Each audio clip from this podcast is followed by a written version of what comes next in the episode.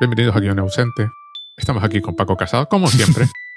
Eh, toda la parte de que hemos hablado antes la voy a poner al final, porque es la parte divertida, es un extra.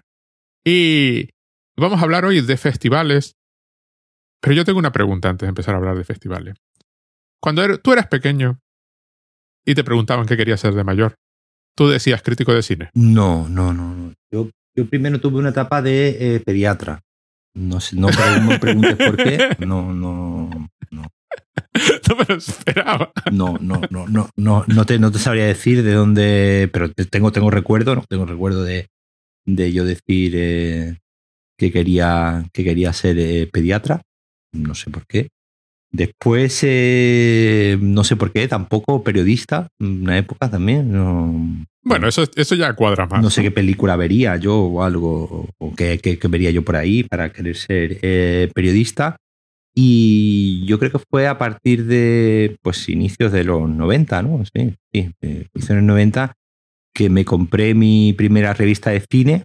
Tampoco te sabría decir porque me compré, porque fui a un kiosco y me compré una revista, el Fotograma, vamos, eh, que era la que me estuve comprando durante muchos años. Y ahí fue un poco con donde empecé a, a ver el cine como algo de lo que podría ser muy, mi, futuro laboral de, o mi futuro de alguna manera. No te sabría decir, eh, a mí siempre me ha gustado mucho ver películas y tal, pero no... Tampoco lo de crítico de cine tampoco, porque además eh, eh, como suele como suele como suele ocurrir de joven yo yo tenía la típica impresión que los críticos de cine y los profesores de universidad pues eran los típicos fracasados que no habían podido dedicarse realmente a... Eh, eh, eh, esa impresión es la que tiene todo el mundo. Sí, sí, ¿eh? sí, claro, no, no, claro. sí, lo que pasa que, bueno, eh, con 20 años pues eh, es normal, ¿no? La insolencia típica de, de- de esa edad en la que, bueno, pues ves a, ves a los tus profesores de, de universidad, que en general todos los profesores de universidad que yo tuve eran todos bastante malos, es decir, no, no, no, no puedo, podría salvar a, a, a uno o dos, no, no más. Y bueno, te, te, tendrías esa impresión de que, bueno, de que esta gente que se dedica a dar clases son gente que, que ha terminado aquí por eh, porque era donde, donde tocaba ¿no? terminar, pero que en realidad tampoco era gente de un gran talento y con los críticos de cine pasaba algo, algo parecido. Ya a partir de ahí, decir, obviamente yo lo de dedicarme a, a escribir o a hablar de, de cine pues, es algo también medianamente reciente, algo medianamente reciente de, de 2011 o así, es decir, decir, que no es eh, tampoco que Bueno, yo... reciente, 10 años, ¿eh? Bueno, reciente, me refiero que no, hace- no hace ni 10 años, es decir, que, que yo he empezado a, a- Bueno, sí, ya, ya un poco antes de 2011 ya empecé a, a escribir algo y a ir a algún curso en, en Madrid. Pero no, porque vamos, yo tenía mi, mi productora y yo me dedicaba a hacer eh, eh, vídeos y hacer videoclips y hacer cine y hacer publicidad y hacer eh, otras cosas. No, no estábamos más detrás de la cámara o detrás del ordenador montando y editando y tal que, que escribiendo. Pero bueno, las circunstancias te llevan a. ¿Pero qué estudiaste? Yo estudié audiovisual, yo estudié comunicación audiovisual aquí en, aquí en Málaga. Yo soy de Sevilla, pero me fui a Málaga. No, bueno, entonces la parte técnica la tienes. Mm, No, no te diría porque en realidad en, en la en el comu- comunicación audiovisual tiene un problema, que es el comunicación audiovisual es una carrera que es un refrito de muchas cosas, ¿no? Es, una, es un refrito de eh, radio, televisión, cine, publicidad, relaciones públicas, publicidad, eh, historia, mm, psicología, sociología. Es decir, es un refrito de, de- de asignaturas un tanto peculiar, ¿no? Que, que- que al final, digamos que no es como si vas a la escuela de cine, ¿no? No es como si vas a, la ICAM de Madrid o a la SCAC de Barcelona que vas a dar cine. Yo que yo ese, obviamente, si alguien quiere hacer cine, yo es lo que recomendaría que hiciese, que se dejase de estudiar comunicación audiovisual y que eh, si se lo puede permitir, que vaya a la escuela de cine de Madrid o a la escuela de cine de Barcelona eh, antes que ponerse a estudiar comunicación audiovisual en su en su pues eso en su universidad eh, correspondiente porque al final es una asignatura es una carrera es una carrera digamos que mezcla. Ahora está un poquito mejor, según me cuenta, tengo, tengo amistad, ¿no? Con varios chavales que están en, el, en la universidad y que acaban de terminar la carrera y tal. Ahora sí está un poquito más centrada en, temas de cine y sí da un poquito más, pero bueno, en mi época, como te digo, yo tuve de, de 10 o 12 asignaturas anuales, yo tuve a lo mejor 5 o 6 específicamente, 6 creo que son muchas, específicamente de cine, ¿no? Porque bueno, después tienes estética, tienes eh, otras cosas. Yo siempre, yo siempre digo que si quieres estudiar eh, cine, que si quieres hacer cine, o incluso si quieres estudiar cine y escribir sobre cine o algo así, eh, te viene mejor estudiar historia del arte, filosofía o cualquier otra cosa así que directamente comunicación audiovisual. Porque además que comunicación audiovisual, eh, eh, que como suele ocurrir en la universidad, son, son carreras muy, o al menos lo eran antes, muy, muy teóricas, ¿no? Es decir, que en realidad yo todo lo que aprendí de manejar cámaras, yo estudié la carrera del 96 de 97 al 2000, en esa época, por ejemplo, no se estudiaba nada de. No, no estudiaba, no. casi que no existían ordenadores, ¿no? Para editar ni, ni, nada de eso. Yo, el primer ordenador con el que edité, que fue un PC con Premiere, creo que sería en el año 98 o 99. Es eh, eh, la primera vez que yo. Y ni siquiera fue en la universidad, fue en un curso que hice aparte de estos de, de estos cursos de UGT y comisiones obreras que, había antes. Y ahí fue donde aprendí la parte técnica. Es decir, que la parte técnica ni siquiera la aprendí en la, en la universidad porque no había prácticamente medios para aprender nada técnico. De todas formas, me ha, hecho, me ha llamado la atención que hayas dicho lo de historia del arte, filosofía o este tipo de, cosas, porque bueno, es el, suele ser el background de los anglosajones cuando ahora hablan de cine, ¿no? Claro, es que ahí lo tienen mucho más eh, planteado en ese, en ese sentido. Obviamente sí existen, ¿no? Las carreras de media studies, pero son, pero de hecho, como ocurre aquí, al final son, son carreras de ciencias sociales, es decir, ni siquiera son carreras de, de humanidades. De hecho, de comunicación audiovisual es eh, ciencias sociales y no es, eh, no es humanidades.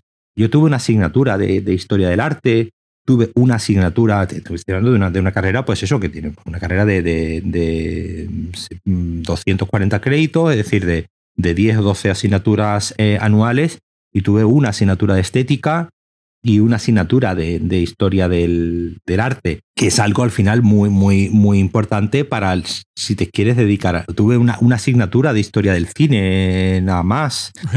Además, que, que fue en el, primer, en el primer trimestre del primer año. Y como te digo, eso, y una asignatura de cuatro, de cuatro meses, ¿no? al final eh, son, son es el tiempo que se, que se, que se emplea en las asignaturas.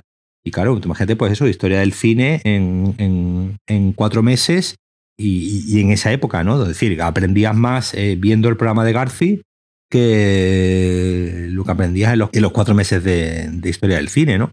Al final, pues. Es que en, ese tiempo te puedes leer un libro de historia del cine. Claro, no, no, de hecho, de hecho es el, de hecho es lo que tenías que hacer, ¿no? Tenías que leerte el Roman Guber, que es el, digamos, como el, el clásico, ¿no? De, de, historia del cine en español, y básicamente el, el examen era eh, leerte y empollarte el, libro de Roman Gubern. Es decir, podías incluso no ir a clase y con leerte el libro ya, ya tenías hecho.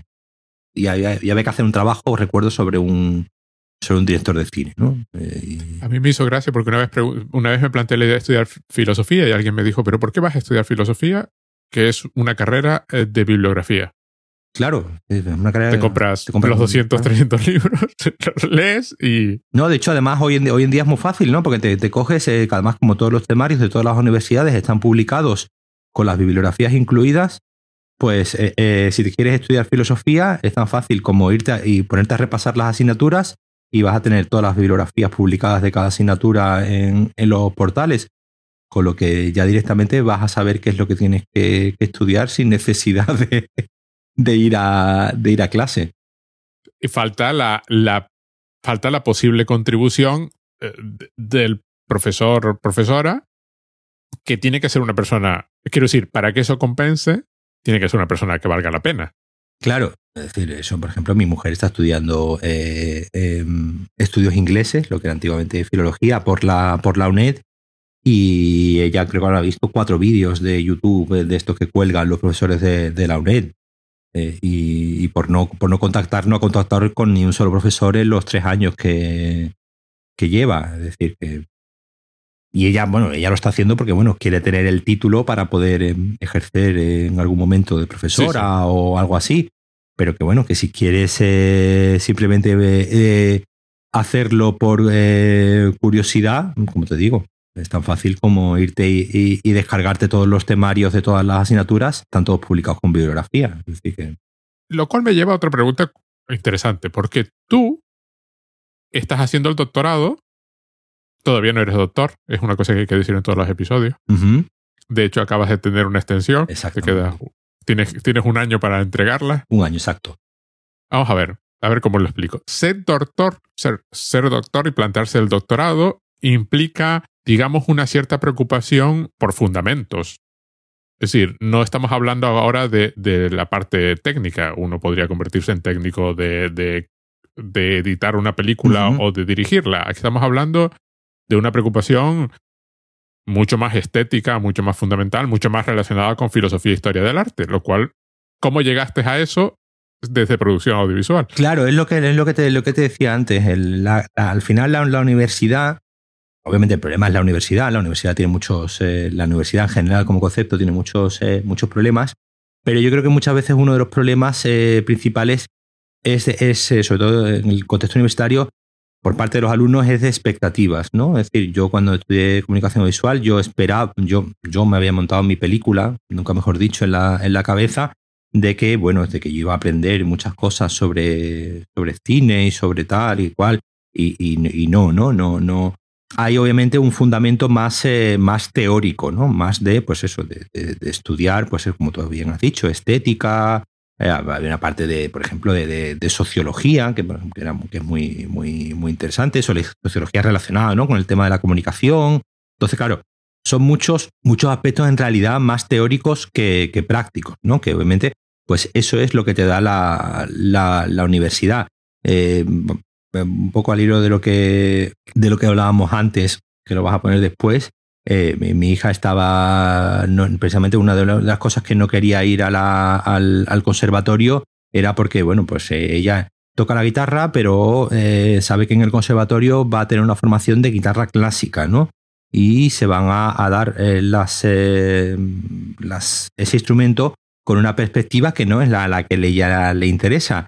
Ella, por ejemplo, quiere estudiar, eh, estuvo, mire, estuvimos mirando musicología, ¿no? que aquí creo que se da en, Granada, y pues es una asignatura, pues obviamente es una carrera muy teórica, es una carrera muy teórica, pues de historia de la música, de muchos conceptos muy, muy teóricos que obviamente no son de tocar un instrumento. Es decir, tocar un instrumento es otra, es otra formación, es otra carrera, ni se dan, hay una asignatura de producción, hay una pero la mayoría pues es básicamente historia de la, de la música. Para eso sirve la, la, universidad. Tú mencionabas antes eh, lo, del, lo del FP, ¿no? Pues el FP, eh, porque por desgracia no está tan, tan denostado aquí en España. En, allí en Sevilla, por ejemplo, había, un, había un FP de, de, lo sigue habiendo, ¿no? De, imagen y sonido, de imagen, llamado de imagen y sonido, eh, que precisamente lo que te enseñaban era, era, era a eso, a manejar cámaras, a manejar equipo, a manejar, eh, eh, a tocar, ¿no? A tocar, eh, a tocar cacharros.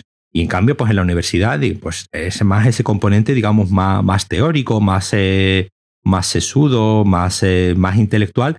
Y obviamente es a lo que te lleva una tesis, una tesis doctoral, ¿no? Una tesis doctoral, pues digamos, es, al final es eso, es estudiar un aspecto concreto de, que, tú, que tú elijas y pues con un aparato, como se suele decir, con un aparato teórico, ¿no? Una de las partes más aburridas de una tesis doctoral es el tema de la metodología, ¿no? Donde tienes que tratar, la, en mi caso, pues la filmografía de Woody Allen y tal, como si fuese, como si fuese algo completamente científico que puedes eh, clasificar, taxonomizar eh, y, darle etiquetas y darle, y darle una serie de. cuando obviamente no tiene al final una obra artística en general, pues eh, no tiene nada de eso, más allá de pues unas características técnicas, pues como puedes decir, de un cuadro que está pintado al óleo, y eso es una evidencia indiscutible, y poder eh, clasificar cuatro, cuatro aspectos, pero obviamente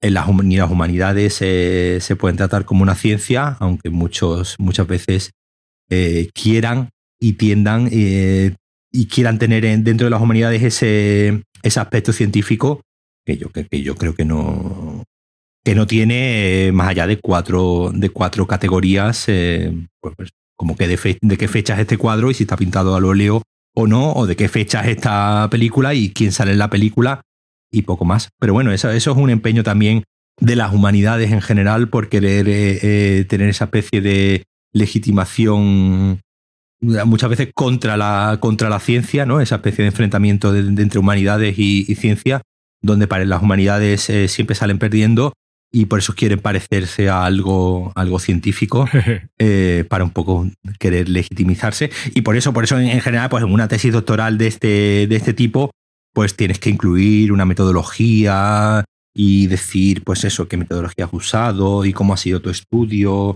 cómo has, y cómo has afrontado la investigación para que, bueno, pues parezca algo científico y no algo meramente especulativo que eh, afortunadamente a mí la parte más me gusta, eh, eh, la, parte especulativa donde en realidad son todo opiniones y no son cosas realmente reales. Es que se hacen un, faco, un flaco favor con ese empeño en ser científicas porque primero, a, veces, quiero decir, a la ciencia le cuesta ser científica.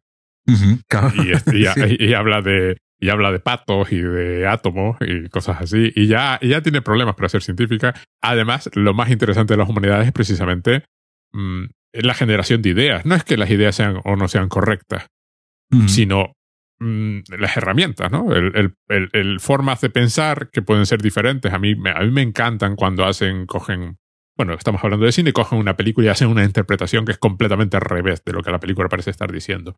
Y eso es interesante, porque tú puedes llegar al final y decir, no, no me lo creo, ¿no? Pero es interesante que alguien haya razonado así y, lo haya intentado explicar. Eh, no necesariamente porque sea científico, porque eso sea una verdad objetiva, que sí, por supuesto, no, que es, una película.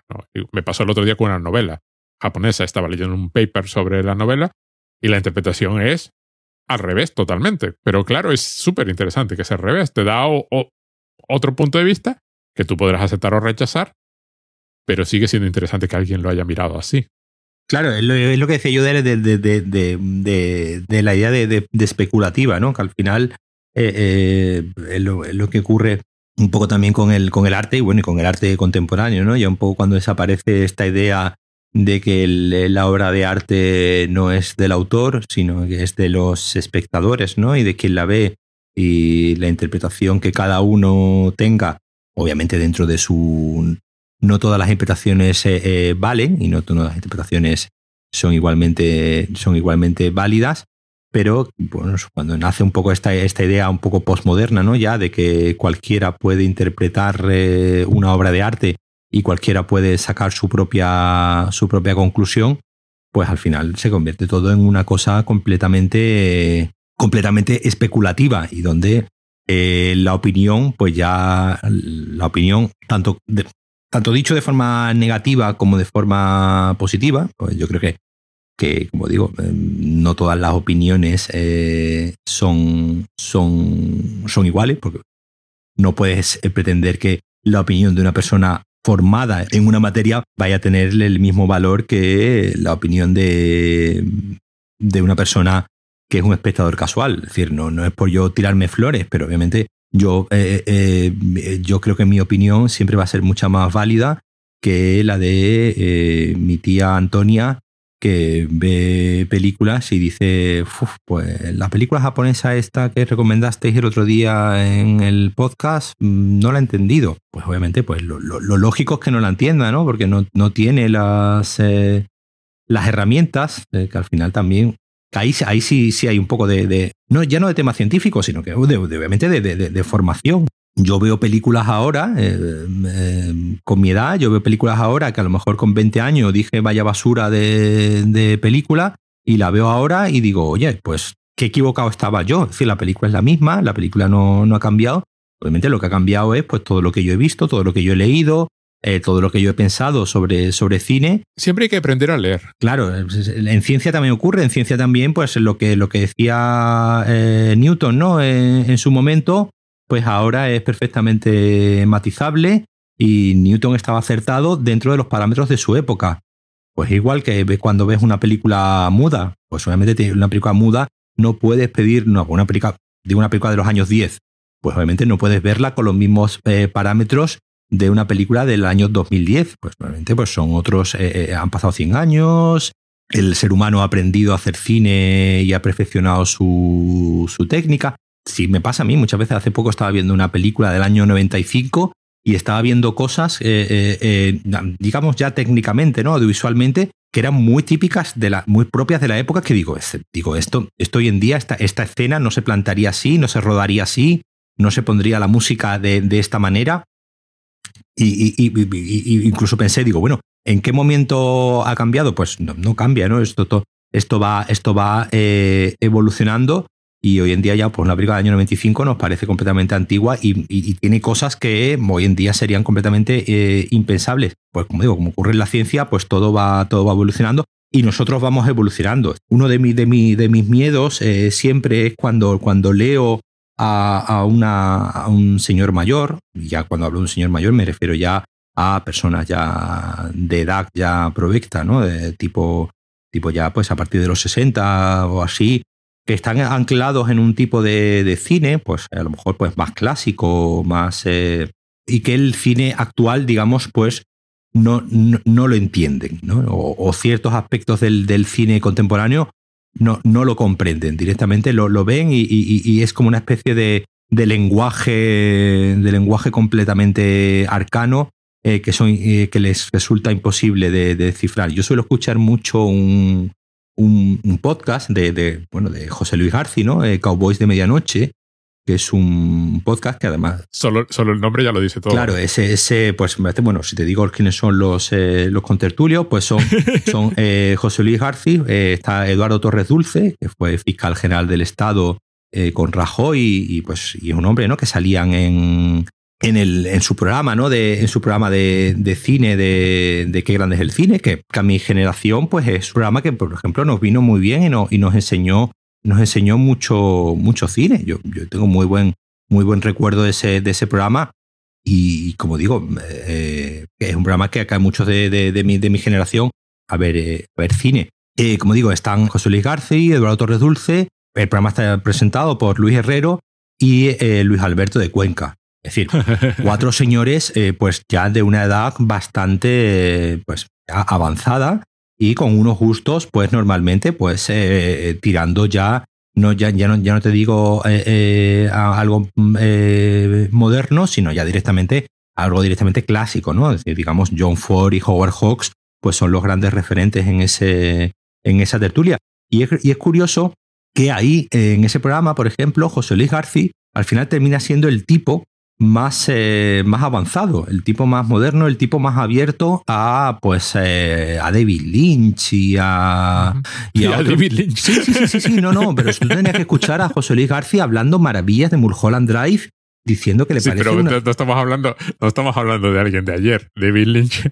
Me no, yo, te hablo sobre todo por el tipo, por el tipo de. Sí, sí, sí, de, ya, pero claro. Por el tipo de cine, ¿no? Y, y, es un tipo, y José Luis García, pues un tipo que habla maravillas de, pues eso, de 2001 y de, y de, y de, y de, películas que a lo mejor tú, tú dirías, pues oye, no, no me pega que José Luis García, que a mí me parece un excelente cineasta y que tiene, que tiene películas realmente realmente admirables, pues quizás no te esperas que, digamos. Y en cambio, los otros, eh, sobre, todo, eh, sobre todo Luis Herrero y Eduardo Torres Dulce, pues son los típicos de eh, que, cualquier cosa que se salga un poco de lo, de lo clásico, ¿no? De los esquemas más clásicos que, entienden ellos por, por cine, son de este tipo de personas, ¿no? Que detestan la posmodernidad por, por sistema.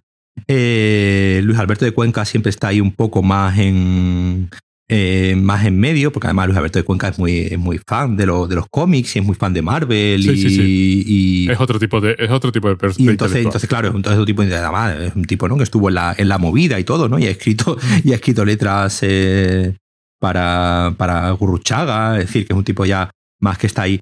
pero, pero te das cuenta que, que, que muchas veces le ocurre a mucho, bueno, le ocurre a Carlos Pollero, ¿no? Que ya directamente se ha convertido, desgraciadamente, el hombre en un meme, de, de, tener esa, esa especie de, incapacidad de, eh, de, entender, pues de entender el cine actual o de entender, o bueno, eso ocurre mucho con la música, ¿no? Con la música, eh, eh, cuando pues no entiendo ya la música que se hace ahora, la música de antes sí que era la buena, no, no está. Yo espero no convertirme nunca en ese tipo de, de personas, mm, aún dentro de, mi, de mis gustos y obviamente pues tendré mis gustos y intentaré ir ampliándolo cada vez, cada vez más, pero yo espero no convertirme en ese tipo de personas que no entiende el, el presente en general, ¿no? El presente en general de, de, de, audiovisual, de música, de cine, porque es algo que, es algo que veo que, que ocurre mucho, ¿no? Con personas, eh, con, con, además con personas formadas que ni siquiera no estamos, no estamos aquí, no estamos hablando de estas cuatro personas que no, no, no, no, no, no son personas, no son personas ignorantes, ¿no? Son personas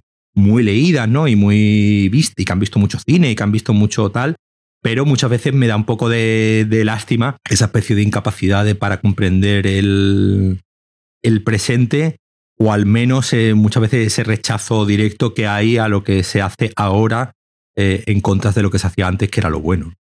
Voy a ir para atrás un segundo. Sí. Eh, no es que todas las opiniones no sean igualmente válidas, sino no todas las opiniones o no todos las, los comentarios sobre algo son igualmente interesantes. También yo primo más el interés que, que la validez después de todo. Sigue siendo un concepto así como intenta ser objetivo y uh -huh. científico. No, no. Alguien formado en una cuestión te da una perspectiva muchísimo más interesante que el juicio que yo puedo hacer. Uh -huh. Por ejemplo, si no estoy formado en ese tema, claro. Entonces, eh, eso me pasa a mí, pues, por ejemplo, cuando ves. Está, estamos viendo ahora una, una serie de televisión de Taiwán. Está hecha de una forma que se entiende, pero ligeramente diferente.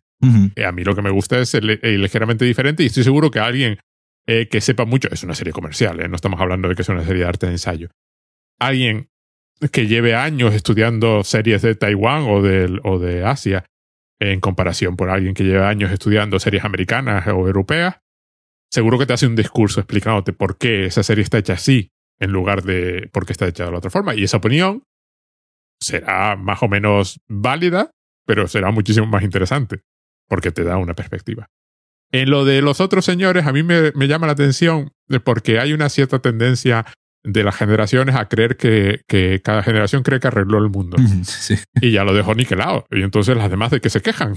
Quiero decir, esto de que eh, desde el punto de vista de cierta generación, la siguiente generación se está inventando problemas. Mm. Sobre eso a mí me pasa una cosa muy curiosa. A mí lo que me fastidia del presente es lo poco raro que me resulta. Desde mi punto de vista, cuando yo era pequeño, la lógica me dictaba que, a ver, no es que pensase en 2021, porque por supuesto no pensábamos en 2021. El límite cuando yo era niño era 2001 porque había una película. No, 2001 era ya, estamos este, estoy hablando de los 80. 2001 era, vamos, ¿entiendes? Es que habrá más allá, ¿no? O sea, llegaremos, llegaremos a 2001 y luego llegabas a 2001 y resulta que mi percepción cuando era pequeño, una percepción muy de los 70, que es una época, es una década curiosamente dinámica, no, quizás no tanto como los 60, pero muy, muy, muy dada. Hoy ves cosas o lees novelas de los 70 y es muy, es como muy, muy rara, ¿no? Uh -huh. Como un país extranjero, ¿no? Bueno, lo vimos con la, cuando comentamos la película esta de Dario Argento, ¿no? Sí. La de Profundo Rosso, ¿no? O sea, es como irse de viaje a otro sitio, ¿no? Mi percepción era que, claro, si yo hubiese pensado en 2021, hubiese pensado, rarísimo, ¿no? O sea, el 2021 será totalmente incomprensible. Un, la gente habrá inventado cosas completamente diferentes. A mí me dices, cuando yo tenía cuando yo salí de ver mmm, El Imperio contraataca o El Retorno del Jedi, me dices, no, no, en el 2021 seguirán haciendo películas de Star Wars. Primero no se llamaba Star Wars, se llamaba La Guerra de las Galaxias. Yo te hubiese dicho, ¿de qué absurdo me estás hablando? Como dentro de 40 años, porque estamos hablando de 40 años, es decir, no van a seguir con esta movida. La gente se habrá inventado algo nuevo. No, llegas a 2021 y, y hay películas de Marvel que eran personajes que yo leía cuando estaba en el colegio. Mm. Claro, te provocas una sensación de eh, ¿dónde está el futuro raro? Como debería ser raro, totalmente incomprensible, ¿dónde está? Y ese es mi, ese es mi efecto mental de, bueno, sí, hay cosas diferentes y las cosas van cambiando, pero tampoco son cambios de estos drásticos que te, que te obligan a, a repensar el, el mundo completamente, ¿no? La sociedad es fundamentalmente igual. Sí, eh, hay una cosa que, me, que, me, que, me, yo siempre, siempre me, me, viene a la, a la, mente cuando se habla de estas cosas. Yo me acuerdo siempre de, de Matrix, ¿no? que es una película del año 99, eh, que cuando, cuando Morfeo le está explicando a Neo eh, la creación de Matrix y, tal, explica que, que, la primera versión de Matrix era una sociedad donde todo el mundo era feliz y donde todo el mundo tenía el arquitecto, estás hablando de la segunda. No, no, no, no. Morfeos le explica. Morfeos? Sí, Morfeos la, cuando, la primera vez cuando le da lo de las pastillas y tal, le explica que la primera versión de Matrix todo el mundo estaba contento y tal y cual, y eh, fue un fracaso, ¿no? Y decidieron eh, hacer eh, una versión de Matrix que estuviese. Ese es el arquitecto, te estás no, confundiendo. No, no, no, no, no, digo, es el, es el discurso que me acuerdo perfectamente el discurso que le da. ¿Seguro? Bueno, lo, miraré, pues no me fío de ti. El discurso que le da, que le da, que le da Morfeo y le dice que Matrix, que Matrix decidió eh, que los creadores dijeron que era Matrix en el pico de la civilización humana. Ajá. ¿No? y sitúan el pico de la civilización humana en los años 90, ¿no? Que es, digamos, un poco la, toda la estética de la, de la película. Entonces me, siempre me ha hecho mucha gracia que esa película considerase que su presente, su presente, su, era el pico, sí, sí, que el año 1999 era el pico de la, eh, de la, de la, del ser humano y por eso los, eh, los robots y los, eh, los que estaban ahí decidieron que Matrix fuese un, un, lugar en los 90, en los 90 perpetuo. De hecho, creo que esto es una vez, una, una vez lo estuvimos comentando en el, en el grupo eh, que, que, que, cual, que, que, claro, si decimos que ahora mismo la sociedad está en decadencia, ¿no? Siempre, siempre hay esa sensación de decadencia continua, como tú bien decías antes. ¿Dónde estuvo el pico? ¿Dónde estuvo, ahora, que, ahora que se habla tanto de las olas, ¿no? De, de, de, de saber de, de una primera ola, segunda ola, tercera ola. Eh, claro, si estamos ahora mismo descendiendo, si estamos bajando, es porque en algún momento hemos llegado arriba del todo, ¿no? ¿Y, qué, y, qué en qué momento fue arriba todos? ¿Los 70, los 80, los 90? Pues obviamente yo creo que dependerá de en el momento en el que te hayas... Eh, obviamente para mí, para mí serían los 90, porque fue cuando, pues eso, cuando tuve entre 13 y 23 años, ¿no? Que, que es como La, época guay de, de, la vida. Y pues, pues, para mí en los 90, pues para ti será los 80 porque fue tu... No, no, no. Mira, volvemos a lo de validez. Te voy a explicar la diferencia entre validez e interesante. ¿O cómo lo veo yo? Acabas de mencionar Matrix, acabas de mencionar que Matrix transcurre en los 90, ¿por qué la película está hecha en los 90? Claro, por supuesto, ¿qué, qué época van a poner? No van a, o, sea, no o sea, no van a ser, no van a complicarla el doble. Ya bastante complicada fue Claro, hoy Matrix parece una cosa súper normal. No, en realidad, en realidad Matrix es una película que está ambientada en el futuro. Sí, sí, sí, pero, quiero decir. Pero, pero, eh, pero, Matrix, el mundo de Matrix, el mundo irreal, está en los 90. Hay una razón, mm, digamos, práctica para hacerlo así, de que no vas a forzar al espectador a hacer dos cambios. Uno, al nada más empezar la película, ah, la película transcurre en, en el futuro, o en la Francia de Luis XIV, o, o lo que sea, y luego volver a forzar el cambio con lo de Matrix, ¿no? Entonces, empiezas en algo conocido, del justo del momento, y luego cambia. Pero claro, esa es la explicación aburrida, porque es una explicación puramente práctica. La explicación divertida, la explicación interesante sería, esa que acabas de decir. ¿Por qué en, el, en la lógica interna de la película están elegidos los 90?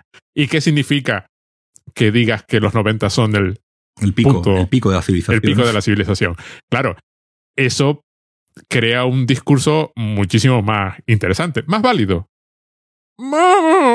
Dependiendo de la persona que te lo esté haciendo, será más o menos, estará más o menos fundamentado, pero eh, planteárselo así es muchísimo más interesante que decir, bueno, claro, es una cuestión puramente práctica de cómo hacemos la película. Claro, claro. Claro, claro los 80 fueron Reagan eh, y Thatcher, entonces, pues, digamos, eh, ahí podríamos discutir si, si, fueron, si fueron épocas buenas o no.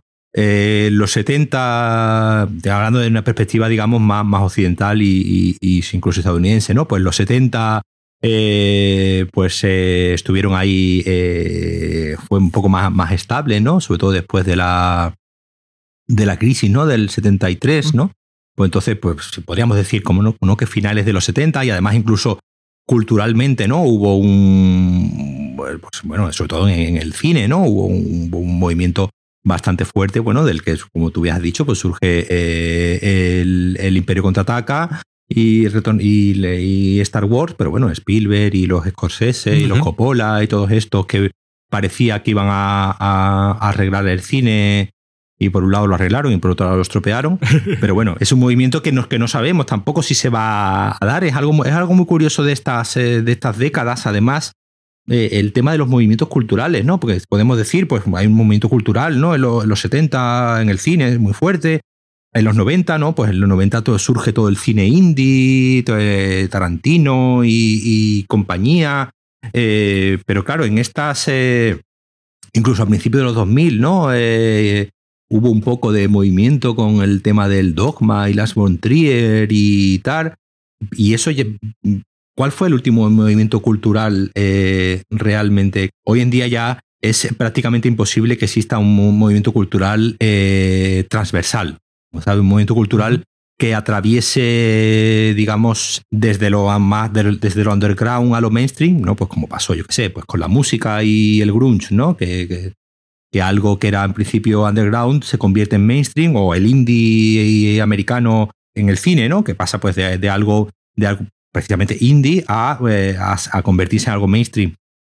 Y yo creo que hoy en día eh, es un hecho cada vez más eh, más difícil que, se produzca un movimiento cultural de esa, de esa índole y sobre todo cuando, estamos en una época donde todo se acaba muy pronto, ¿no? donde cualquier impacto que tenga una obra, pues no, prácticamente no llega al mes y, al mes ya estamos con otra con otra cosa. Entonces yo creo que cada vez resulta más, más difícil que, que surjan, eh, que surjan movimientos como, en, como, como surgieron pues eso, en los 70 o en los, eh, en los 90.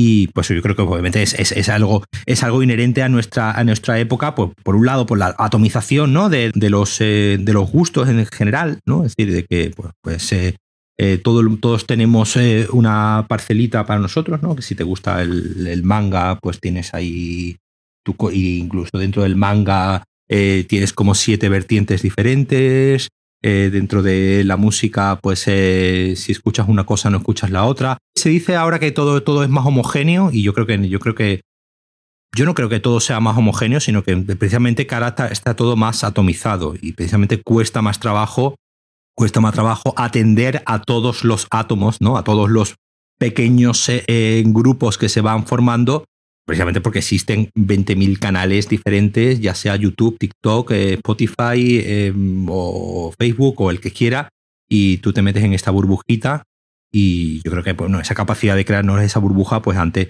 esa burbuja ya te digo cultural, ¿no? Culturalmente hablando. Antes venía, antes venía dada.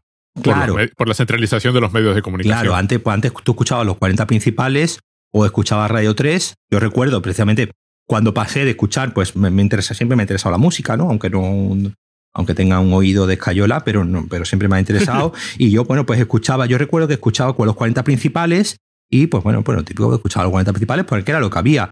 Pero una vez descubrí eh, los 40 principales que por la noche había un programa de Joaquín Luqui, eh, que era el señor este con sí, sí, señor DJ, ¿no? Que ya murió el hombre, pero que pues pues iba, con, iba pues ponía música, un programa musical de los de, antes, ¿no? Donde, donde, bueno, en Radio 3 sí se sigue haciendo, ¿no? Ese, formato, ¿no? Pues donde, y ponía canciones del de ahora y ponía canciones más antiguas y iba, iba un poco contando anécdotas de los músicos y de tal y cual. Y pues, pues ahí un poco empecé a, descubrir que existía otra música aparte de la de la lista de los 40 principales. Pero es que después de Joaquín Luqui, estaba, eh, justo después, estaba eh, Julián Ruiz en Plásticos y Decibelios, ¿no? Que eso ya era como las 12 de la noche, creo, o así. Y que eh, este ya era, pues, digamos que traía ya música de Londres y música de Nueva York, como los antiguos, ¿no? Cuando traían los vinilos. sí, sí, sí. Pues, pues este hombre era de esos, ¿no? De, los que se iba a, a, Londres y compraba discos. Claro, estoy hablando de principios de los años 90, claro. Y ahí pues empecé a descubrir que había otra música más aparte de... y, vas eh, profundizando. Hoy en día mucho, es mucho más fácil si quieres salirte de la... de cualquier normalidad. De, la, de cualquier normalidad o de los éxitos de... Eso, eso, por ejemplo, ha sido una, una, varias reacciones que ha tenido la, precisamente la, canción de, de, mi hija, esta de la que hablábamos eh, antes, que hablaremos después, que era que, que, mucha gente, que había gente que le había sorprendido que hay que ver las la, la generaciones jóvenes todavía en guitarrean. Porque pues, la canción pues, tiene una guitarra eléctrica muy, muy potente. Y precisamente por eso, porque, por ejemplo, el rock pues ya es un género que está en decadencia, que está de capa caída. El rock ya no es un género para, para jóvenes, ya el rock es un género de, de puretas, de pollas viejas, de, de señores eh, mayores. Hasta las palabras que has usado son antiguas. Claro. Eh, eh, el, el, rock es una cosa de boomers, ¿no? bueno, esa ya, esa ya te queda mejor. Y, y, y, hubo gente a la que le había llamado la atención, pues que Claro, pero es que es lo que es lo que mi hija escucha. Entonces, pues ella escucha rock, escucha pop y no escucha el reggaetón o, lo que sea grandes éxitos de, de, Spotify, ¿no? Que es un poco el estándar, digamos, eh, si nos ponemos a hablar de, de, música. Y yo ya que los 40 principales, pues directamente hace ya años que no lo escucho, entonces no tengo ni idea qué es lo que sonará ahí. De todas formas, ahora estamos en 2021. Eh, asombrosamente, mm, estamos en que día hoy es 15, 15. ¿no? Sí, hoy estrenan WandaVision. Uh -huh. es la única serie de Disney Plus que me interesa. Porque da la impresión de que hacen una cosa curiosa. A, propósito de todo lo que estamos hablando, lo de jugar con las distintas épocas de la televisión, sí. esa es la impresión que da. Así que cuando la vea ya, ya, ya comentaré. Pero el asunto es el siguiente. Eh, misteriosamente no se ha acabado la pandemia. Seguimos con la pandemia del COVID. Y eso ha cambiado cosas, incluyendo dos. Tengo dos preguntas sobre eso. Una es, los, eh, ah, tengo otra después, pero son los festivales de cine. Uh -huh. Que claro, ya no se pueden hacer como se hacían antes. Aquí en Málaga ocurrió que precisamente el fin de semana que se decretó el primer eh, confinamiento, confinamiento fuerte, ¿no? Del de, de 11 de marzo, iba, es el día que iba a, a, empezar a comenzar el Festival de Málaga. Es decir, el Festival de Málaga se iba a celebrar el Festival de Cine, ¿no? El Festival de Cine en español, ya se llama Festival de Cine en español, ya no es Festival de Cine español, porque contempla. Eh, ah, pues, vale, vale, comprendo. Películas. Vale. Eh, aunque es que, que curioso, porque el, después ganan películas eh, brasileñas y catalanas. Pero bueno, eso ya es. Eh, es la propia contradicción de, del, del festival. iba a empezar el, festival justo el mismo fin de semana que se decretó el primer confinamiento. El festival se, se, se suspendió tres o cuatro días antes ¿no? de, del, de que se decretase el confinamiento, porque ya se veía eh, venir que la cosa pues no, no estaba nada, nada bien para, para celebrar un, un festival de, de, cine. Y como digo, pues eso, el Festival de Málaga fue el primero que, que se suspendió, eh, se aplazó y al final se terminó celebrando en, en agosto. Eh, ¿no? Hubo ahí la última, la última semana de agosto pues eh, por, decidieron celebrarlo porque, bueno, pues que eh, se habían enviado. Y una cosa que, que, que hicieron, al contrario que, que, han hecho otros festivales en este, durante este año, fue que el Festival de Málaga, por ejemplo, no apostó nada por, eh, por el online, ¿no? Porque no apostó nada por eh, ofrecer ningún contenido, bueno, contenido, pues lo ofrecía la, las ruedas de prensa y todo eso, pero digamos de, de, de películas. Sí, las películas en sí. De películas uh -huh. en sí, eh, es un festival que directamente se cerró al, al, online y dijo que no, que no, que el festival tenía un carácter eh, eminentemente presencial. A nosotros sí, a, a, los de prensa sí nos, sí nos dieron eh, acceso ¿no? a algunas eh, películas y después las distribuidoras. Eh, yo no, yo no fui al, al festival, no, fui, no fui celebró, celebró en agosto, pero no, no fui presencialmente, aunque sí pude ver la mayoría de las películas, porque bueno, la, las distribuidoras pues fueron bastante comprensivas y la mayoría de, de ellas, de la prensa, pues sí distribuyeron enlaces para poder, eh, para poder verlas, enlaces de Vimeo y, de, y, en otras, y en otras plataformas. Y bueno, al final pues pude ver la mayoría de las, eh, de las películas, pero fue bastante curioso porque bueno, después ha habido otros festivales como Sitges o como, o como Gijón o como Sevilla que sí han, uh, que sí han apostado por, eh, por hacer pues digamos, versiones mixtas, ¿no? Es decir, seguir, seguir manteniendo el tema presencial. De hecho, a Sevilla le ocurrió el Festival de, de Sevilla, le, le, ocurrió que en medio de su, de su celebración fue cuando en, en, en, octubre o noviembre fue cuando se impuso lo del eh, toque de queda, ¿no? Fue cuando se empezó a imponer lo del mm. toque de queda y, y que a las 8 de la tarde tenía que estar todo cerrado y tuvieron que directamente sobre la marcha pues reestructurar ¿no? toda, la, toda la programación de toda la programación, pues, obviamente en un festival pues se emiten películas hasta las 12 de la noche, ¿no? O incluso en Sitges hay sesiones de, de madrugada y a Sitges le, pasó algo parecido, que tuvieron que sobre la marcha reestructurar sus programaciones e incluso reducir los, eh, los aforos de, los, eh, de, la, de las sesiones y pues mucha gente que tenía compradas las entradas y tal, pues se le tuvo que ir devolviendo. Pero son festivales que, por ejemplo, sí han, han apostado por ofrecer algunos contenidos, pues sobre todo a través de Filming, ¿no? Filming ha sido un poco ahí que se ha puesto de acuerdo con, con muchos de estos festivales, con los que ya tenía acuerdos y normalmente iba celebrando programas, pero por ejemplo lo que hacía Filming era poner películas a lo mejor de ediciones anteriores y montar canales, pero en este caso si han en filming han puesto pues películas de pues las mismas películas que se estaban poniendo en el festival o alguna selección con, eh, con unos criterios muchas veces curiosos, ¿no? Porque lo que, lo que hacían precisamente era seguir la misma lógica de que si estuvieses en un festival, es decir, la película la ponían el, el lunes eh, el lunes 17 a las eh, de 9 de la mañana a 9 de la mañana del día siguiente o de 10 de la noche a 10 de la noche del día siguiente. Entonces tú solamente podías ver esa película durante un día y además muchas veces con visionados limitados, es decir, eh, limitado a, limitado a 500 eh, eh, visionados, digamos como queriendo emular, ¿no? Como, como queriendo emular la experiencia de ir a la sala de cine y ir a comprar la entrada y que ya no queden entradas. De hecho, a mí me ocurrió que alguna, que alguna película del Festival de Sevilla no la pude ver porque cuando intenté verla ya había, ya había pasado el límite de los visionados y pues ya no podías eh, verla, aunque estabas dentro del, del tiempo. Como digo, pues, el Festival de Gijón hizo algo también parecido, ¿no? Que cada día iba poniendo una, una película de las que estaban dentro de la programación. Obviamente aquí ya un poco también luchas con las distribuidoras, ¿no? Con las distribuidoras de, de las películas o las mismas productoras de las películas que quieran ¿no? dar, eh, su, dar el permiso para que la película se vea online, porque bueno, si la distribuidora no quiere que la película se vea online, pues por mucho que el festival eh, quiera, pues no puede hacer, eh, no puede hacer más. Pero sí ha sido curioso de, ver, pues, por ejemplo, el Festival DA de Barcelona, que es un festival de se llama cine de autor, que también se celebraba en junio, mayo, junio, no recuerdo, no recuerdo no recuerdo ya, bueno, ahí, ahí, ahí, pudimos, ahí pudimos ver, que yo creo que también, ¿no? La viste, la de la película de Last and First eh, Men, la de Johan Johansson, pues esta gente directamente eh, hicieron su festival eh, completamente en julio, fue en julio.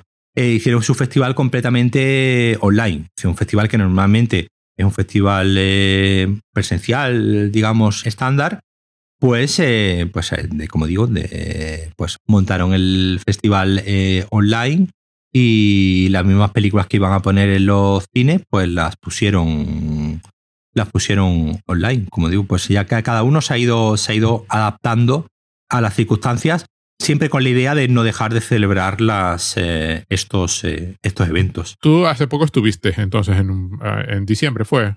¿O, ¿Estuviste en ese festival? Pues, eh, a ver, yo ahora, tendría que hacer memoria. Sí, bueno, estuve, claro, sí, en, noviembre fue el Festival de Sevilla, que coincidió con el. que siempre coincide con el Fancine, con el Festival de Cine Fantástico de Málaga, y que coincide también con el Festival de, de Gijón.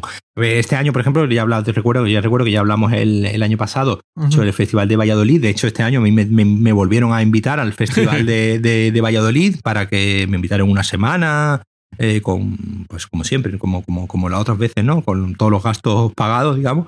Y no, y decliné la invitación porque, bueno, no, no, no, estaban las circunstancias. No estaban las circunstancias como para, pues eso, irme una semana a ver. Una cosa es ir un día al cine a una sesión que sabes que no va a haber eh, nadie y, y, ya está. Vamos, de hecho, hace, puede hacer como tres meses que no voy al. De hecho, la última película que vi, en el cine fue la de la de la de Woody Allen. Eh, porque era en versión original y la ponían aquí, aquí al lado de casa.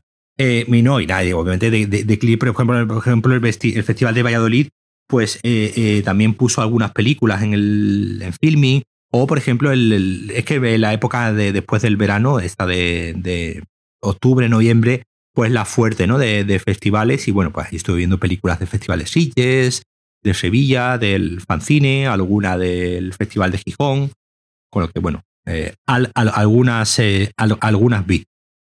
Bueno, eh, yo he venido aquí a hablar de una cosa, pero antes de hablar de la cosa, ¿alguna película destacable de los festivales estos? Porque claro, has podido estar en tres festivales simultáneos, porque te da absolutamente igual, estás en tu casa. Claro, estás en tu casa y que, obviamente que eso, eso, es, eso es algo también que obviamente, pues, no es lo mismo, ¿no? No, no, no, no, es, lo, no es lo mismo ir al ver una película en tu, en tu casa que la sensación de, del, cine y de, bueno, de la pantalla grande. No quiero entrar aquí ya por ponerme otra vez boomer de, en ese sentido, pero bueno, como ver una película en el cine no, no, hay, no hay comparación. Pues probablemente la película que más me ha gustado este año la he visto en, en una de estos pases ¿no? de, de, festival, que fue First Cow, Primera Vaca, una película de, de, una directora americana llamada, llamada Kelly Reichardt. Reichardt. Pues esta fue la película que ganó, además ganó en el Festival de, de Gijón. Una película ambientada en el oeste americano, ¿no? En el. No recuerdo mismo si eh, sí, bueno, en el, en el, oeste, en el oeste americano, donde a un pueblo pues llega pues la, primera vaca, ¿no? Una primera vaca que llega a un, a un pueblo donde hay un fuerte y pues unos eh, señores, un chaval, dos, eh, dos, dos, amigos, se dedican por la noche a ordeñar la vaca para por la mañana hacer unos buñuelos exquisitos y venderlos en el, en el fuerte, ¿no? Ellos eh, eh, ordeñan la vaca por la noche a, escondidas sin que el dueño de la vaca lo, lo sepa y eh, pues se dedican estos dos, estos dos muchachos a vender buñuelos y pues a partir de ahí pues forman una, una en primer lugar una, una, amistad y después pues obviamente pues un, un negocio de, de buñuelos bastante lucrativo. Aunque bueno al final la cosa acaba, acaba mal porque, bueno, el, obviamente el dueño de la vaca, pues llega un momento que se, que se mosquea porque empieza a ver que su vaca no, no da leche y, empieza ya a sospechar de estos dos de los, eh, de los buñuelos. Una película muy bonita, y sirva esto de, que, no sea, que no es nada peyorativo, sino una película muy tranquila, no es una película precisamente de, del, oeste, del oeste de acción, sino de, estas pues, películas, digamos, eh, más eh, contemplativas, que un poco si conoces la, filmografía de esta, de esta directora, tiene ya cinco o seis eh, películas, vamos, que tiene ya, tiene ya una carrera bastante, bastante interesante. De hecho, tenía ya una película también ambientada en el oeste del año 2010, llamada Mix Kutov, de una de unas chicas, ¿no? Que, que tenían que, bueno, que, que, hacían un viaje a través del, del oeste. Y como digo, además una de estas, es una de estas directoras muy, muy apegadas a la, naturaleza, ¿no? De, muy de, de, en sus películas eh, los, eh, los personajes, pues siempre, digamos, están luchando, ¿no? Continuamente con, pues, eh, los desafíos, ¿no? Que les pone la, la madre, la madre naturaleza y como digo, y además haciendo esta, una película ambientada en el salvaje oeste, pues esta idea de la, de la supervivencia en medio de naturaleza y de cómo la, y de cómo la, la civilización ¿no? va llegando a, una zona completamente salvaje, eh, la hacen, pues, como te digo, la, una de las mejores películas eh, que, he visto, que he visto este año y junto con probablemente la, esta otra que te comentaba, que comentaba que tú, yo sé que si has visto tú, la de Johan Johansson, la de First and Last Men, que pues era como una, una película más, eh, más experimental, que de hecho, vamos, estoy viendo que sigue, que sigue en filming, es decir, que parece ser que la, ¿Ah, que la, han, que la han dejado. Ah, o no, no, no, no, no, no sigue, no sigue en filming. Pensaba que sí, que sí seguía en filming. Pues igual, pero esta la, pusieron también, la pusieron durante un tiempo en filming, en uno de estos. Ah, pues sí, sí, sí, sí sigue, sí sigue en filming.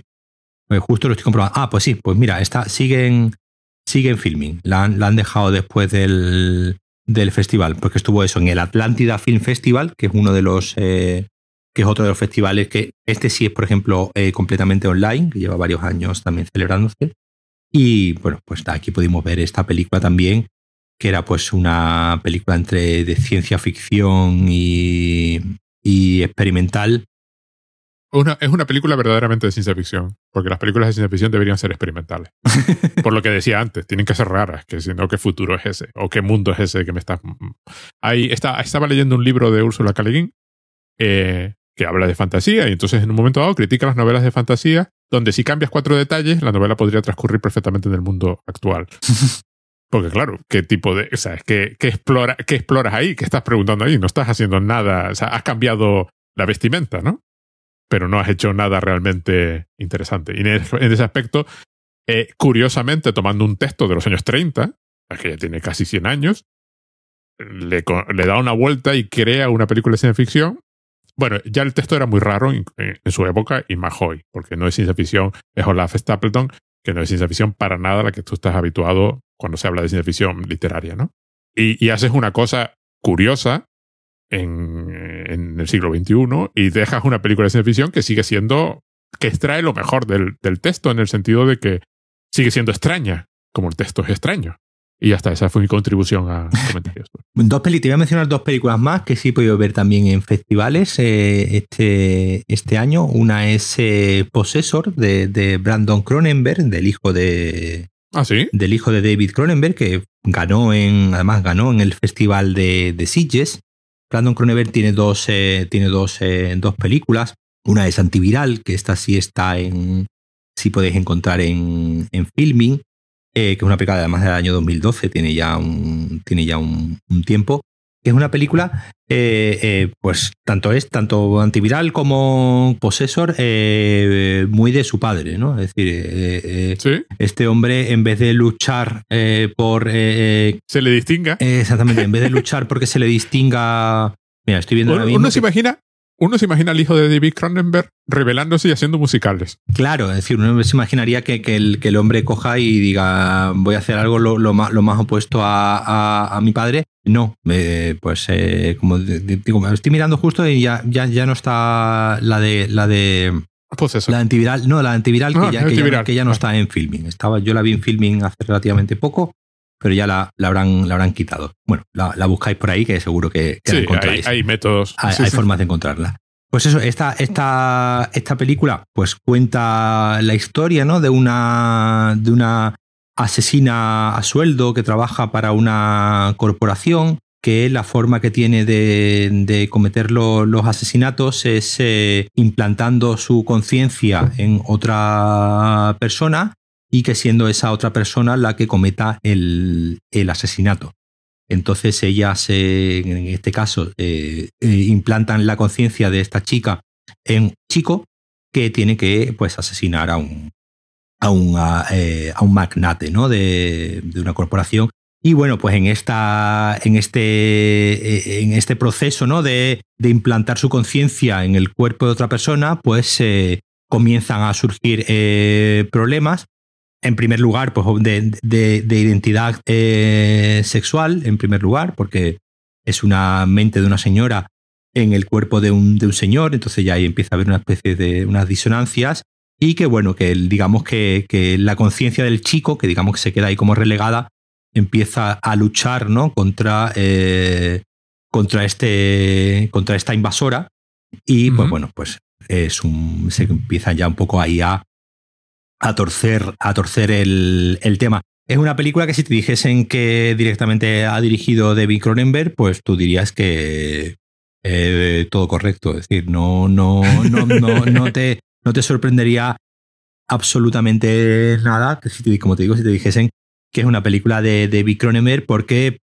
precisamente es una película que lo que hace es eh, ampliar ¿no? muchos de los temas de, de David Cronenberg, pues empezando por el básico, ¿no? De la, de la, por el básico y el tópico de la, de la nueva carne, por, por, por, lo que acabo de comentar, ¿no? Pues ya esta idea de, de una mujer, de una asesina, invadiendo el, el cuerpo de, de, un hombre, pues ya empieza a plantear unos temas, eh, como digo, que son muy, muy de su, muy de su padre. Y después que visualmente también, pues una película eh, es de estas que se va desmadrando conforme pasan los minutos, ¿no? Ah, sí empieza como un thriller, empieza como un thriller, digamos, clásico, ¿no? De, de, tipo, te podría decir, tipo, tipo Inception, ¿no? En el sentido de, de, plantear una tecnología eh, que, se, que empiezan a usar unas empresas eh, malvadas para hacer, en este caso, cometer eh, asesinatos.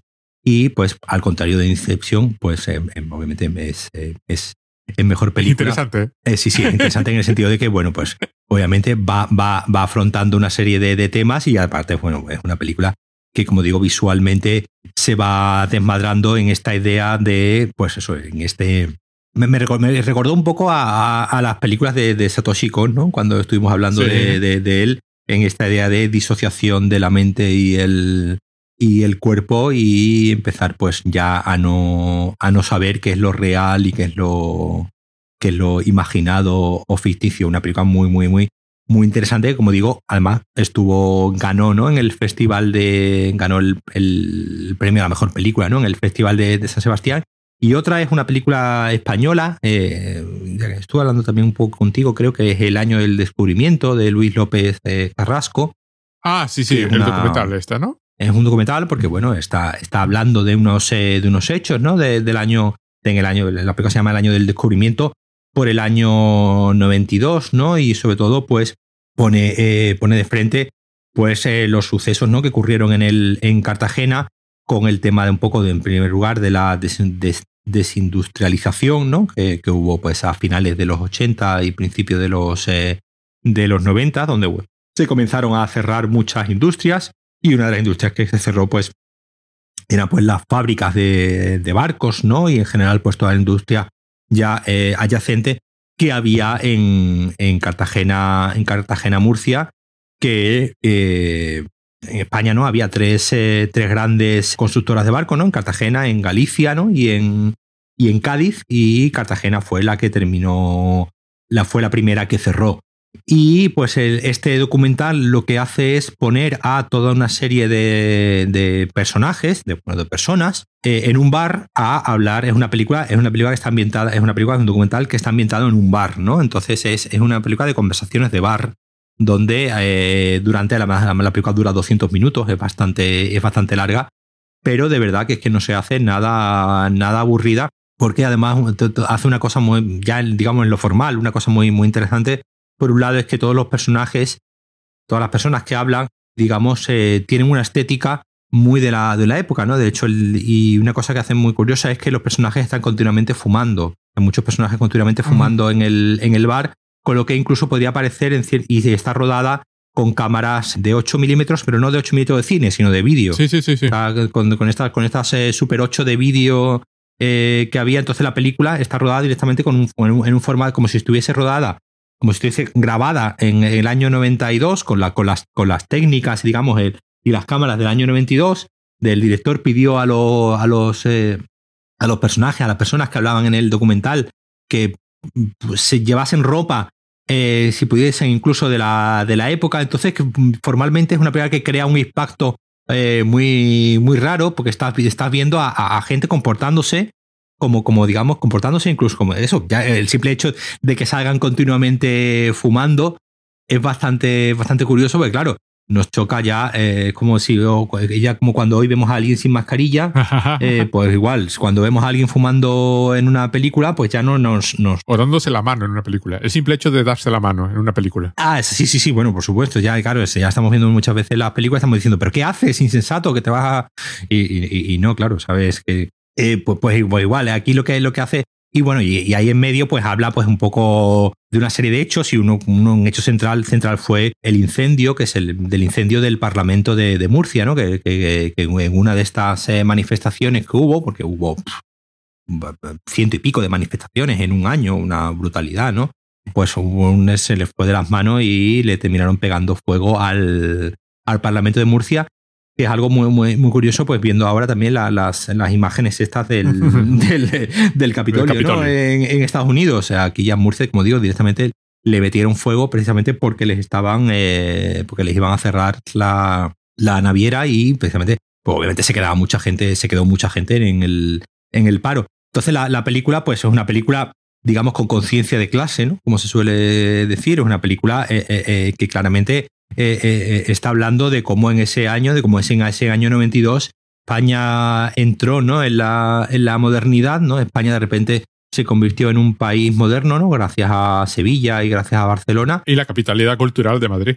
Y la capitalidad cultural de Madrid, eh, pero pagando un precio pues muy, muy alto, como se puede ver en esta película, en, el, en la que habla mucha gente joven, que obviamente no vivió esa época, pero digamos está sufriendo muchos de los eh, de las decisiones que se tomaron en esa época y hablan muchos, eh, incluso llegan a decir, hablan, tienen bastante presencia el tema sindical y cómo, el, en España pues los sindicatos eh, se han convertido en algo completamente, en primer lugar, marginal y, y, y ya con muy, y directamente con muy mala, con muy mala prensa y un poco también analiza, pues bueno, de quién es la culpa de, esa mala prensa que, hoy en día pues tiene, por ejemplo, el sindicalismo en, España. Una veo muy interesante que, como digo, pusieron en el festival de, Gijón. Esta había que, esta había que pagar, la pusieron en Vimeo durante, durante varios días, pero bueno, pagabas dos euros en, en Vimeo y te la veías tranquilamente en tu casa también. Pues a propósito de todo esto, yo de lo que venía a hablar era de que, eh, a ver, aprovechando la pandemia, que ha trastocado muchísimas cosas. Como dice, hay un, hay un dibujante cuyo nombre no recuerdo en, Twitter que ha entresacado esta frase que se repite continuamente y claro, ya carece casi de sentido, lo de marcado por la pandemia. en este año y todo, todo está marcado por la pandemia. y entonces se ha producido una serie de hechos que da la impresión de que hay más de una productora grande decidida a acabar con los cines definitivamente. Joder, ayer Netflix presentó un vídeo en el que decía que iba a estrenar una película a la semana. Sí, sí, pero, pero yo estoy hablando en particular, por ejemplo, que es una cosa que solo eh, a la que se han montado muchos, es un carro en el que se han apuntado muchos, pero que solo puede ser Disney con Disney Plus, que si no, si no recuerdo mal, ha reestructurado para que Disney Plus sea la parte central, en el sentido de que, claro, gracias a la pandemia consiguieron romper todos los récords, cumplieron objetivos con varios años de antelación y además han experimentado con, con empezamos a estrenar un nuevo y ahora ya están prácticamente, bueno, vamos, estrenamos simultáneamente en, streaming y en los cines y ahí queda un cine vivo. Y, vamos a ver, eh, no, no lo hacen por comodidad del espectador ni por nada por el estilo, lo hacen porque ofrece un grado de control muchísimo mayor que el que te permitía los cines, sobre todo en Estados Unidos, que había una ley que creo que limitaba eh, la posesión de cines por parte de las productoras. Por parte de las productoras, sí, sí. Entonces, da la impresión, luego otros han apuntado al mismo carro, ¿no? De todas formas, no empezaron ellos. ¿Qué, empezó? Controls 2, ¿no? Ha sido bastante curioso lo de Disney, porque eh, eh, Disney, Disney Plus en Estados Unidos sí, sí estaba ya en 2019, pero aquí a España llegó en abril. Es eh, parece que llevamos toda la vida con Disney Plus eh, ahí. Precisamente cuando fue el primer confinamiento, la semana antes se había estrenado Onward, ¿no? La última película de, Pixar, y se había estrenado la semana antes del, de que se decretase aquí en España. bueno, en aquel momento la última de Pixar. Claro, en aquel momento la última de, Pixar, que, eh, como digo, se, había estrenado en cines, pues creo que fue el, 6 de marzo, es decir, se había llevaba una semana y pico en cartelera cuando cerraron todos los, eh, todos los cines, en primer lugar aquí en España y después pues, en el resto de Europa y de, y de Estados Unidos. Es decir, que... Y eh, eh, una, cosa, una cosa curiosa, que se, una cosa graciosa que se, que se escuchaba mucho en, en Twitter sobre todo, era exigiéndolo a Disney Plus, por favor, ahora que estamos encerrados, adelanta el estreno de Disney Plus a, a, marzo ya, ¿no? Porque, como digo, se, creo que fue a mediados de abril, ¿no? Cuando, cuando se, se lanzó y pasó un mes y medio entre el, el, inicio del confinamiento y que se lanzase Disney Plus. Y claro, pues obviamente, pues Disney Plus, si llega en ese momento a adelantar su lanzamiento, pues yo creo que lo hubiese petado aún más todavía, ¿no? Porque hubiese sido entonces, claro, claro, cuando, cuando llegó Disney Plus en abril, había mucha hambre, ¿no? Por tener esos contenidos ya ahí, porque bueno, además, claro, imagínate, ¿no? Toda la gente con los niños pequeños en, la, en las casas, de repente poder tener eh, Disney Plus ahí disponible, ahí, disponible, pues imagínate, qué, maravilla, además a un precio bastante asequible, ¿no? Porque creo que, creo que si lo, si lo pillabas el año, creo que eran, yo lo pillé con mi hermano y creo que eran 60 euros eh, todo el año. Es decir, que nada, por, por eh, si lo compartes con otra persona, por 20 o 30 euros tienes ahí diversión para un, para un año. al final es lo que te gastas yendo al cine un día. Ahora mismo Disney, Disney Plus eh, está en pérdidas. Eh, Disney Plus por mucho, por mucho ya estaban calculando que eh, tenían que pasar un par de años hasta que eso comenzase a dar beneficio.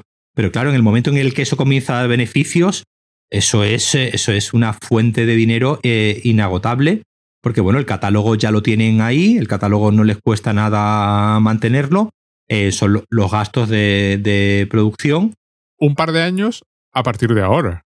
Sí, a partir Pero eso eran ocho años en el plan inicial, o seis años, o lo que fuera. Claro, en el plan inicial serían muchos más. Y claramente han respondido en plan de esto de empezar con una o dos series, porque vamos, era básicamente de Mandalorian y WandaVision ahora. Sí, sacaron en, sacaron en verano lo de Hamilton, por ejemplo, que sí, tuvo, que sí tuvo un pico bastante. Que esa tenían guardada. Sí, además se gastaron ciento y pico de millones en comprarla. Es decir, que, que ahí. No, no, pero además estaba metido en, la bóveda, quiero decir, no, era, ya, ya desde hace varios años. Sí, sí, sí, sí. Una, la, la, grabación del, de este musical, pero además, además te digo que, que, salió en las noticias de que, de que salió de que, de que Disney se había gastado eh, como ciento y pico de millones en nada más que en comprar la grabación de, Hamilton. Es decir, ¿qué es lo que cuesta hacer una película? Dices tú, pero, pero eh, eh, es decir, grabar Hamilton no cuesta 100 millones de, dólares, por supuesto, y Hamilton está más que, más que amortizada, ¿no? Con lo que, de hecho, cuando fui, cuando fui a Nueva York, estuve mirando para sacar entradas para Hamilton y entre que, entre que no había y que, la más barata costaba, creo que eran 300 dólares, pues me, se me quitó la idea de la cabeza. Pero bueno, que, como digo, que no es una producción de ellos, es una producción por la que, por la que han pagado y les ha salido muy bien porque tuvieron otro, tuvieron un, nuevo pico de, nuevas, de nuevas suscripciones ahí muy fuerte. Y ahora ya directamente, claro, con el tema de la pandemia, dijeron, pues eh, eh, vamos a centrar todos nuestros esfuerzos en, en la plataforma. La película esta de la última de Pixar, ¿no? La de Soul, directamente la han estrenado en ahí, no, ni siquiera ha pasado por cines, es decir, ni siquiera eh, se ha hecho un estreno simultáneo, ¿no? A lo, a lo Wonder Woman, ¿no? Que sí, que sí ha tenido un estreno simultáneo en cines y en, al menos en Estados Unidos, ¿no? En cines y en plataforma. Aquí solamente la hemos podido ver en cines. Quien la han visto en plataforma ha sido porque se la ha descargado legalmente, porque HBO pues no le ha dado, eso ha sido otra cosa, HBO por ejemplo no le ha dado tiempo de implantar, eh, de implantar eh, su HBO Max Exacto. HBO tiene un problema, que está en estos momentos escindida en dos trozos. Entonces, claro. Entonces no, les ha dado, no les ha dado tiempo de, por Mientras que Disney Plus está concentrando. Ahora han dicho que van para febrero. Claro, Disney compró todo, compró Fox, ¿no? Claro, y compró todo el catálogo de Fox, con lo que, bueno, ahí, pues, si estamos hablando de superhéroes, pues ahí están las películas de, de, de Deadpool, por ejemplo, ¿no? O las de, o las de los X-Men, Claro, las de Deadpool son películas R, ¿no? Son películas con palabrotas y con referencias sexuales y tal, que obviamente no entran dentro del catálogo de Disney Plus, que digamos, si tiene esta concepción de canal para toda la familia, ¿no? De plataforma para toda la familia. Entonces ahora, eh, por ejemplo, Disney Plus lo que va a sacar es un apartado en Disney Plus. Ay, no recuerdo ahora mismo cómo se va. Eh, Star. Se va a llamar Star. Pero Star era el otro canal. Este se va a llamar Star, nada más. Si la Z está Star, ah, Star y sin la Z, vale, vale. Sin la Z, Star, simple, simplemente. Y ahí van a poner, pues digamos, todo el catálogo eh, para mayores, ¿no? Entonces, pues, ahí van a estar pues todo, el catálogo de la, todo el catálogo de la Fox, pues no apto para, para menores, ¿no? Pues las películas de Alien, eh, como digo, las películas de La Jungla de Cristal, toda la, por ejemplo, todo el. Eh, ah, lo que te he dicho antes, el Deadpool, eh, todas, todas estas películas, pues que digamos son ya, no son para toda la familia y que en este momento pues Disney no tenía muy claro bien dónde, dónde meter. Ya han dicho pues eso, pues que en febrero van a añadir un apartadito más en Disney Plus para todas las películas de, para mayores. Y por supuesto ya el movimiento, digamos ya, que ha roto todos los esquemas y porque nadie se lo, se lo esperaba, ha sido el de, el de Warner, pues eh, vendiendo eh, bueno, vendiendo, digamos, eh, poniendo, decidiendo que en el 2021, pues todas sus grandes, todas las películas de, Warner van a ir directamente a HBO Max, ¿no? Pero es lógico que sea así. Y van, a, y van, a, ser estrenos simultáneos en cines y en plataformas. Pero eso es lógico porque, porque se ve, ve a, a Disney Plus en el horizonte, claro. Claro, es decir, el, problema de la, de la, de la decisión de, de Warner, eh, por un lado, eh, ha sido eh, una decisión por sorpresa, es decir, nadie la, la, la, esperaba. Había algunos rumores, pero digamos nadie. Y después que ha sido una decisión muy extraña, porque ha sido una decisión sin contar con los creadores de las películas. De hecho, el Denis Villeneuve, el director de Dune, que se iba a estrenar en, en noviembre de este, de este año, y de hecho hasta un mes antes estaban todavía estrenando en octubre, estaban todavía estrenando trailers, ¿no? De, de Dune, como que se iba a estrenar en, en noviembre, hasta que decidieron nuevamente posponerla durante un año.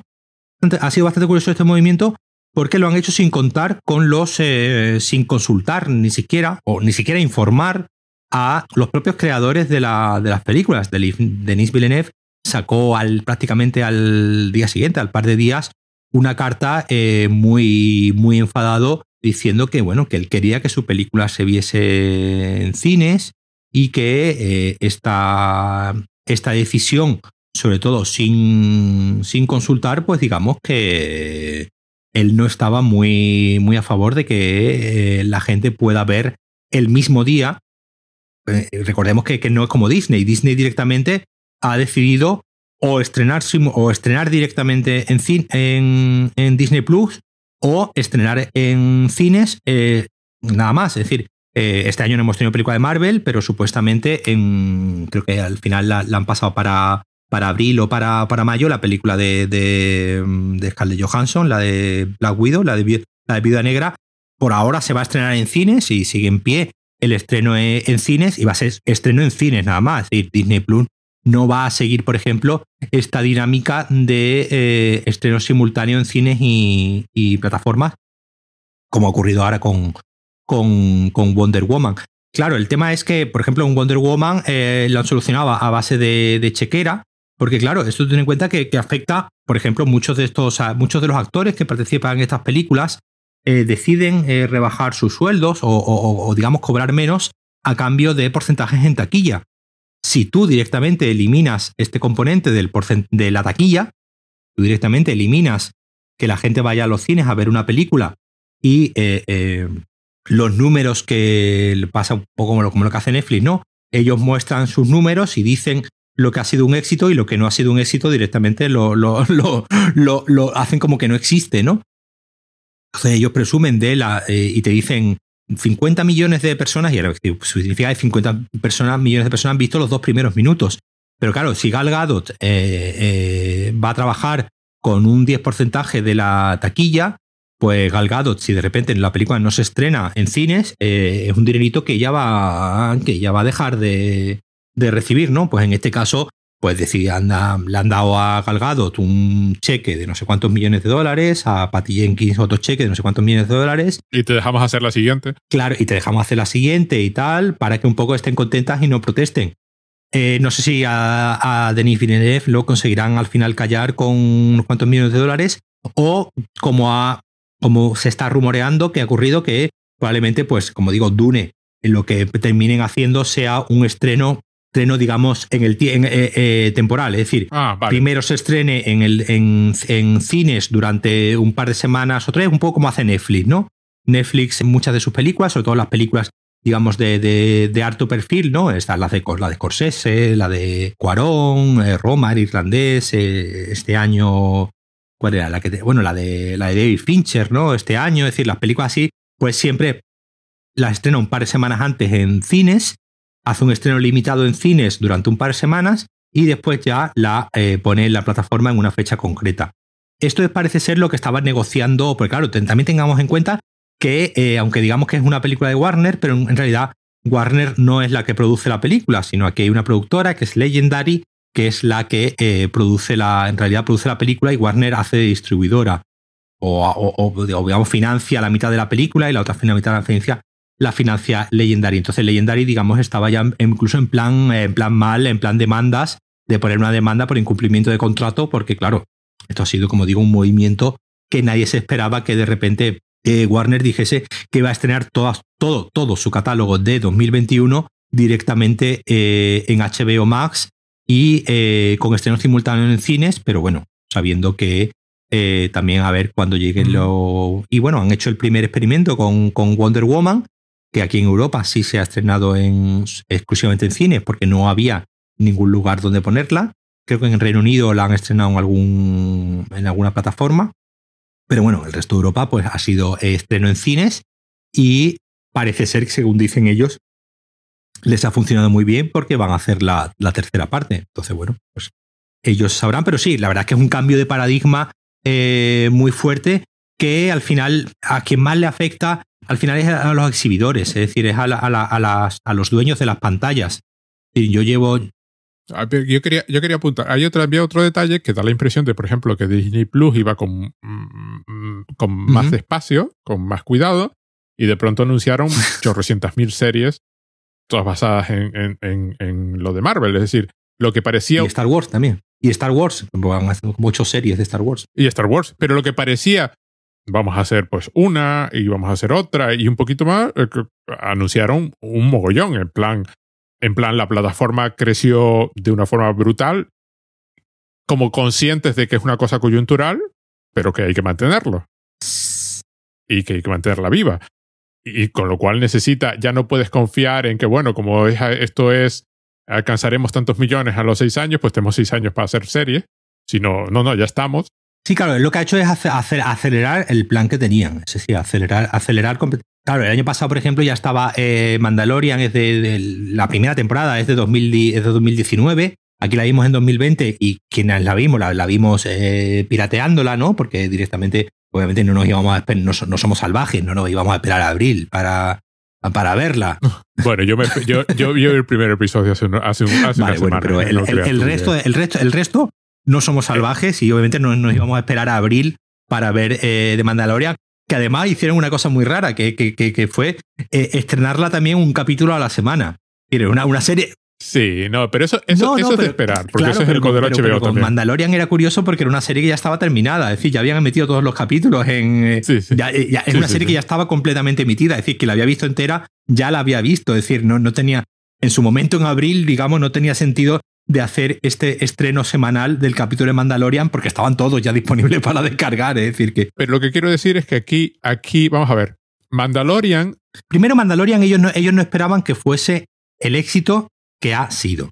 Y ellos esperaban que fuese pues una cosa para los nerds de Star Wars y poco más. De repente se empezaron a dar, a, empezaron a ver que, eh, incluso es bastante curioso lo que ocurrió con el, con el Baby Yoda. Pero eso fue deliberado, ¿eh? El Baby Yoda el año, pasado, el, año pasado en la campaña de Navidades, no hubo Baby Yodas.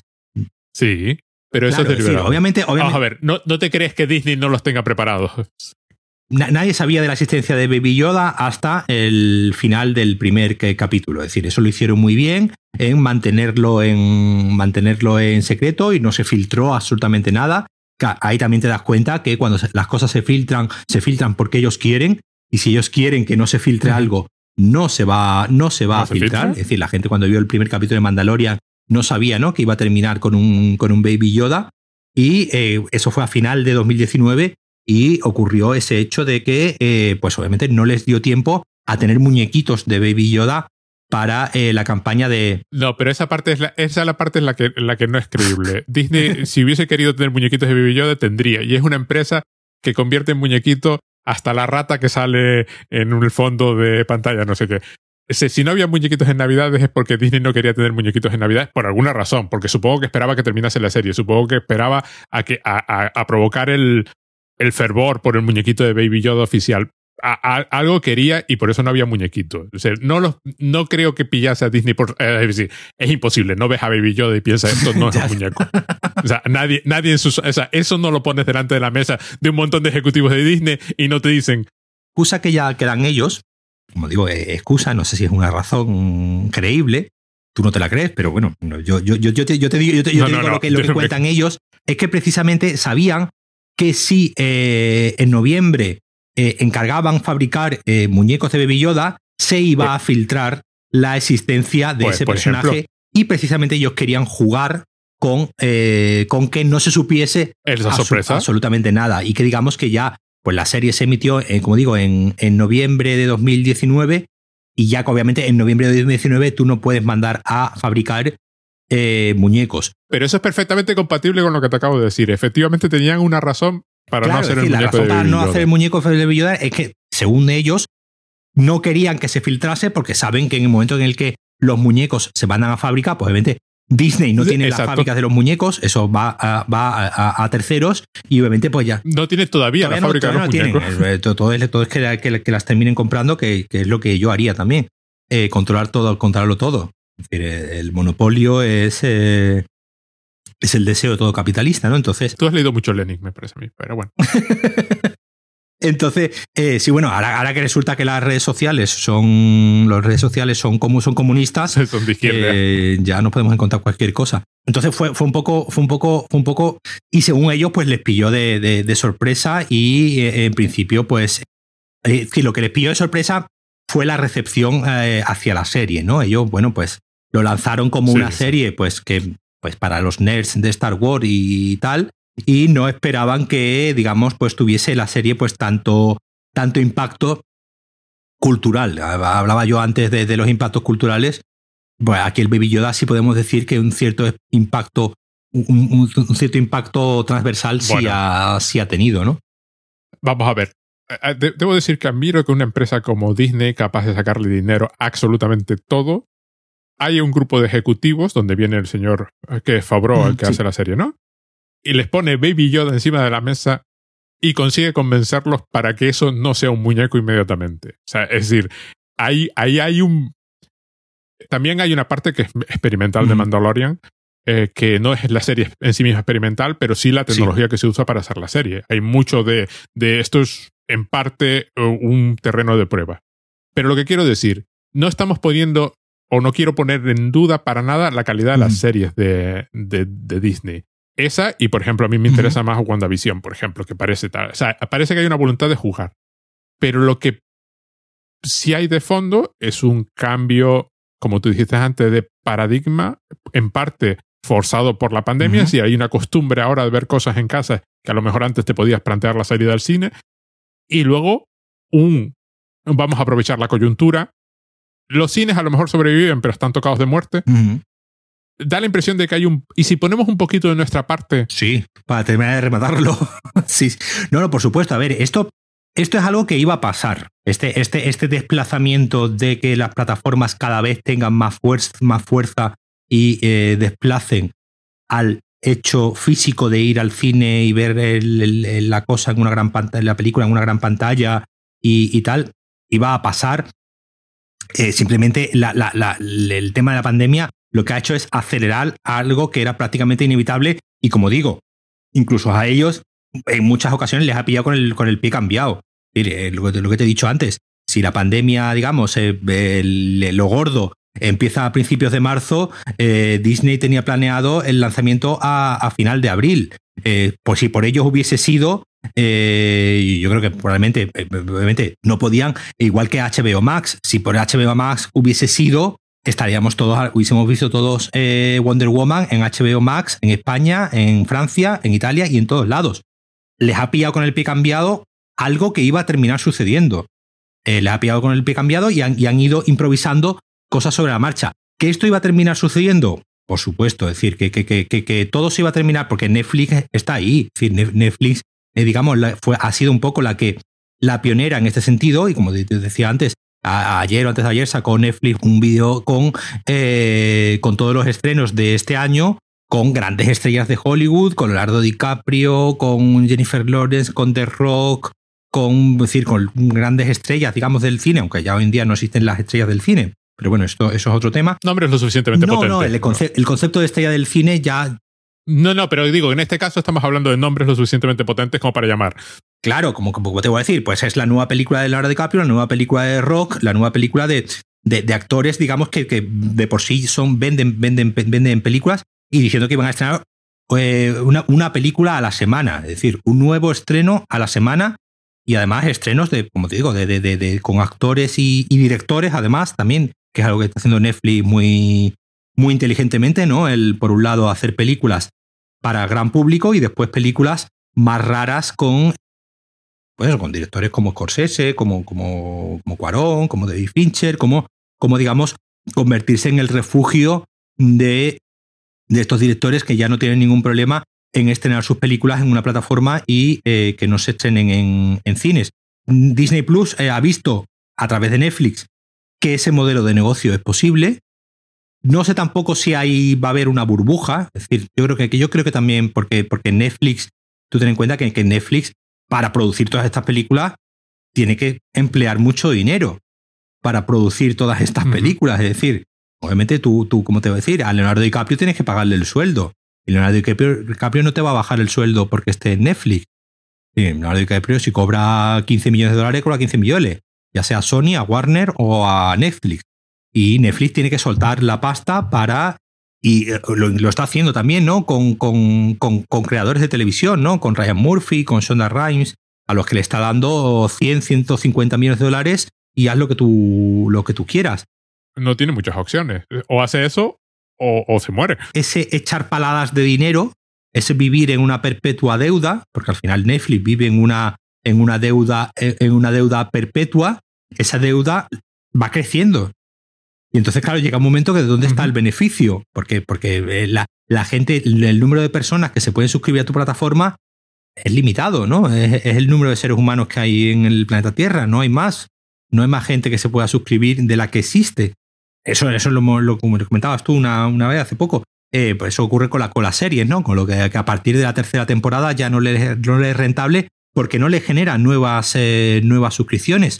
Viven de las nuevas suscripciones, no viven de, no viven de los suscriptores que ya estamos ahí pagando todos los meses, sino existen de ese crecimiento continuo es físicamente imposible. Pero quiero decir, si van a pelear por el espacio, es la única forma de hacerlo porque ¿qué haces frente a Disney Plus o Claro, claro, es decir, frente, frente a las ocho series de Star Wars y a las cinco o seis eh, de Disney Plus que saque, saque Disney durante las series de Marvel y las series de Star Wars que saque en los próximos dos años, la única, la única opción que tiene, que tiene precisamente Netflix es esa.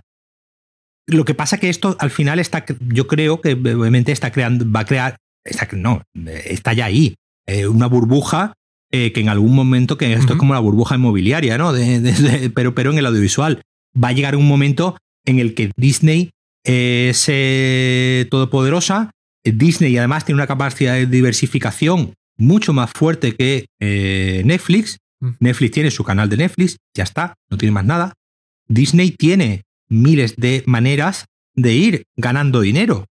Ya sean los, ya sean los parques de atracciones, aunque los parques ahora están también de capa caída, obviamente con el, con el COVID, pero bueno, vende muñequitos. Pero tiene, tiene, tiene televisiones. Tiene televisiones, vende muñequitos, tiene merchandising. Netflix no tiene nada de. Netflix no tiene nada de eso. Netflix lo único que tiene es una plataforma. Una plataforma audiovisual. Ya está. No tiene más, no tiene más, más capacidad de diversificar. Eh, ¿Conseguirá al final terminar matando Disney Plus a Netflix? Pues eh, no te extrañaría. Es decir, no, no, no, no, no, no, no quiero ser agorero tampoco, pero como digo, este ritmo eh, Netflix yo no sé hasta cuánto lo puede, lo puede aguantar desde un punto de vista práctico, como digo, de, gastar este, estas millonadas de dinero con no sé qué previsiones de crecimiento, la verdad. Si uno apostase solo por la potencia de la base, es decir, ¿cuánto es capaz de resistir un servicio de esto perdiendo dinero durante cuánto tiempo? Si esa es la carrera, da la impresión que Disney Plus y HBO Max. Es decir, son los que pueden aguantar. Un hecho muy, muy, muy significativo, por ejemplo, ha sido que ahora el 31 de diciembre eh, se, ha, se, ha, cancelado, ¿no? O sea, ya ha caducado los derechos de emisión de Friends que Netflix y Amazon Prime los tenían, los tenían comprados, ¿no? Tenían comprado para emitir Friends eh, eh, en la serie Friends en sus canales. Y el 31 de diciembre, pues ya Friends desapareció de, de Netflix, desapareció de Amazon Prime y solamente está en HBO y obviamente pues estará exclusivamente en HBO Max. Friends era probablemente una de las series más vistas de Netflix eh, y de Amazon Prime, igual que ocurre con The Office en, Amazon, en Amazon Prime. son, es, es, son de las series más vistas porque, precisan, porque son un tipo de serie que, que, que la gente ve los capítulos repetidos eh, sin ningún problema y está continuamente generando un, eh, y si te, a ti te apetece Friends, ver Friends, que a lo mejor pues son 8, 10 temporadas, pues te la ves en dos o tres meses y te suscribes a el canal que corresponda, ¿no? el que hayan, por ejemplo, perdido Friends en beneficio de, HB, de HBO Max, que al final es el dueño, ¿no? De los, eh, el dueño real de, de, la, de la serie, no puede estar en otro sitio, obviamente va a suponer que, pues, pues eso, pues, quien quiera ver Friends se va a tener que suscribir a HBO Max. E igual que eh, eh, está ocurriendo ahora, pues con Disney, con Disney, cuando le encargaba las series de Marvel a, Netflix al principio, hasta que ella dejó de, les cortó el grifo y les dijo, se acabaron las series, porque las que, para que las produzcas y las haga y las emitas tú, pues las produzco las hago yo y me quedo yo con todo el dinero, ¿no? ¿Para qué, para, para te voy a dejar que ganes tu dinero a mi, a mi costa? Y además puede hacer el truco este de, de, firmo al actor para interpretar este personaje. Claro. Sea donde sea. Y si quiero que salga de secundario en una película, pues sale de secundario en una película. Si quiero que protagonice una serie, protagoniza la serie. Y si quiero que luego sea el protagonista de otra película, pues lo hago protagonista de otra película y ya está. No, ahí, ahí, ahí Disney es muy. Eso, eso por ejemplo, estaba, se estaba rumoreando, ¿no? Que iba a ocurrir con, con Daredevil que Disney estaba pensando meterlo en algún lado, en alguna película o en un punto, pero ahí pues, Disney son muy listos y saben, por ejemplo, que Daredevil, pues digamos, ha sido la serie, ¿no? Que más, eh, que, más, digamos, que más eh, repercusión ha tenido y mejores críticas ha tenido. Y en sí eh, gustó mucho, ¿no? La, la, interpretación del actor. Y Disney sabe, por ejemplo, que, igual que ha hecho ahora con, con Deadpool, que ya han dicho que, que van adelante con la tercera película, eh, de Deadpool y con Ryan Reynolds y... Hombre, es que son, son, son mil millones cada una, ¿eh? O sea, que como... a, a, a, Disney al final el tema de las palabrotas se la trae sin cuidado, ¿no? Um, ya verán, ya verán cómo, cómo hacer para que, para eso, para justificar que, que...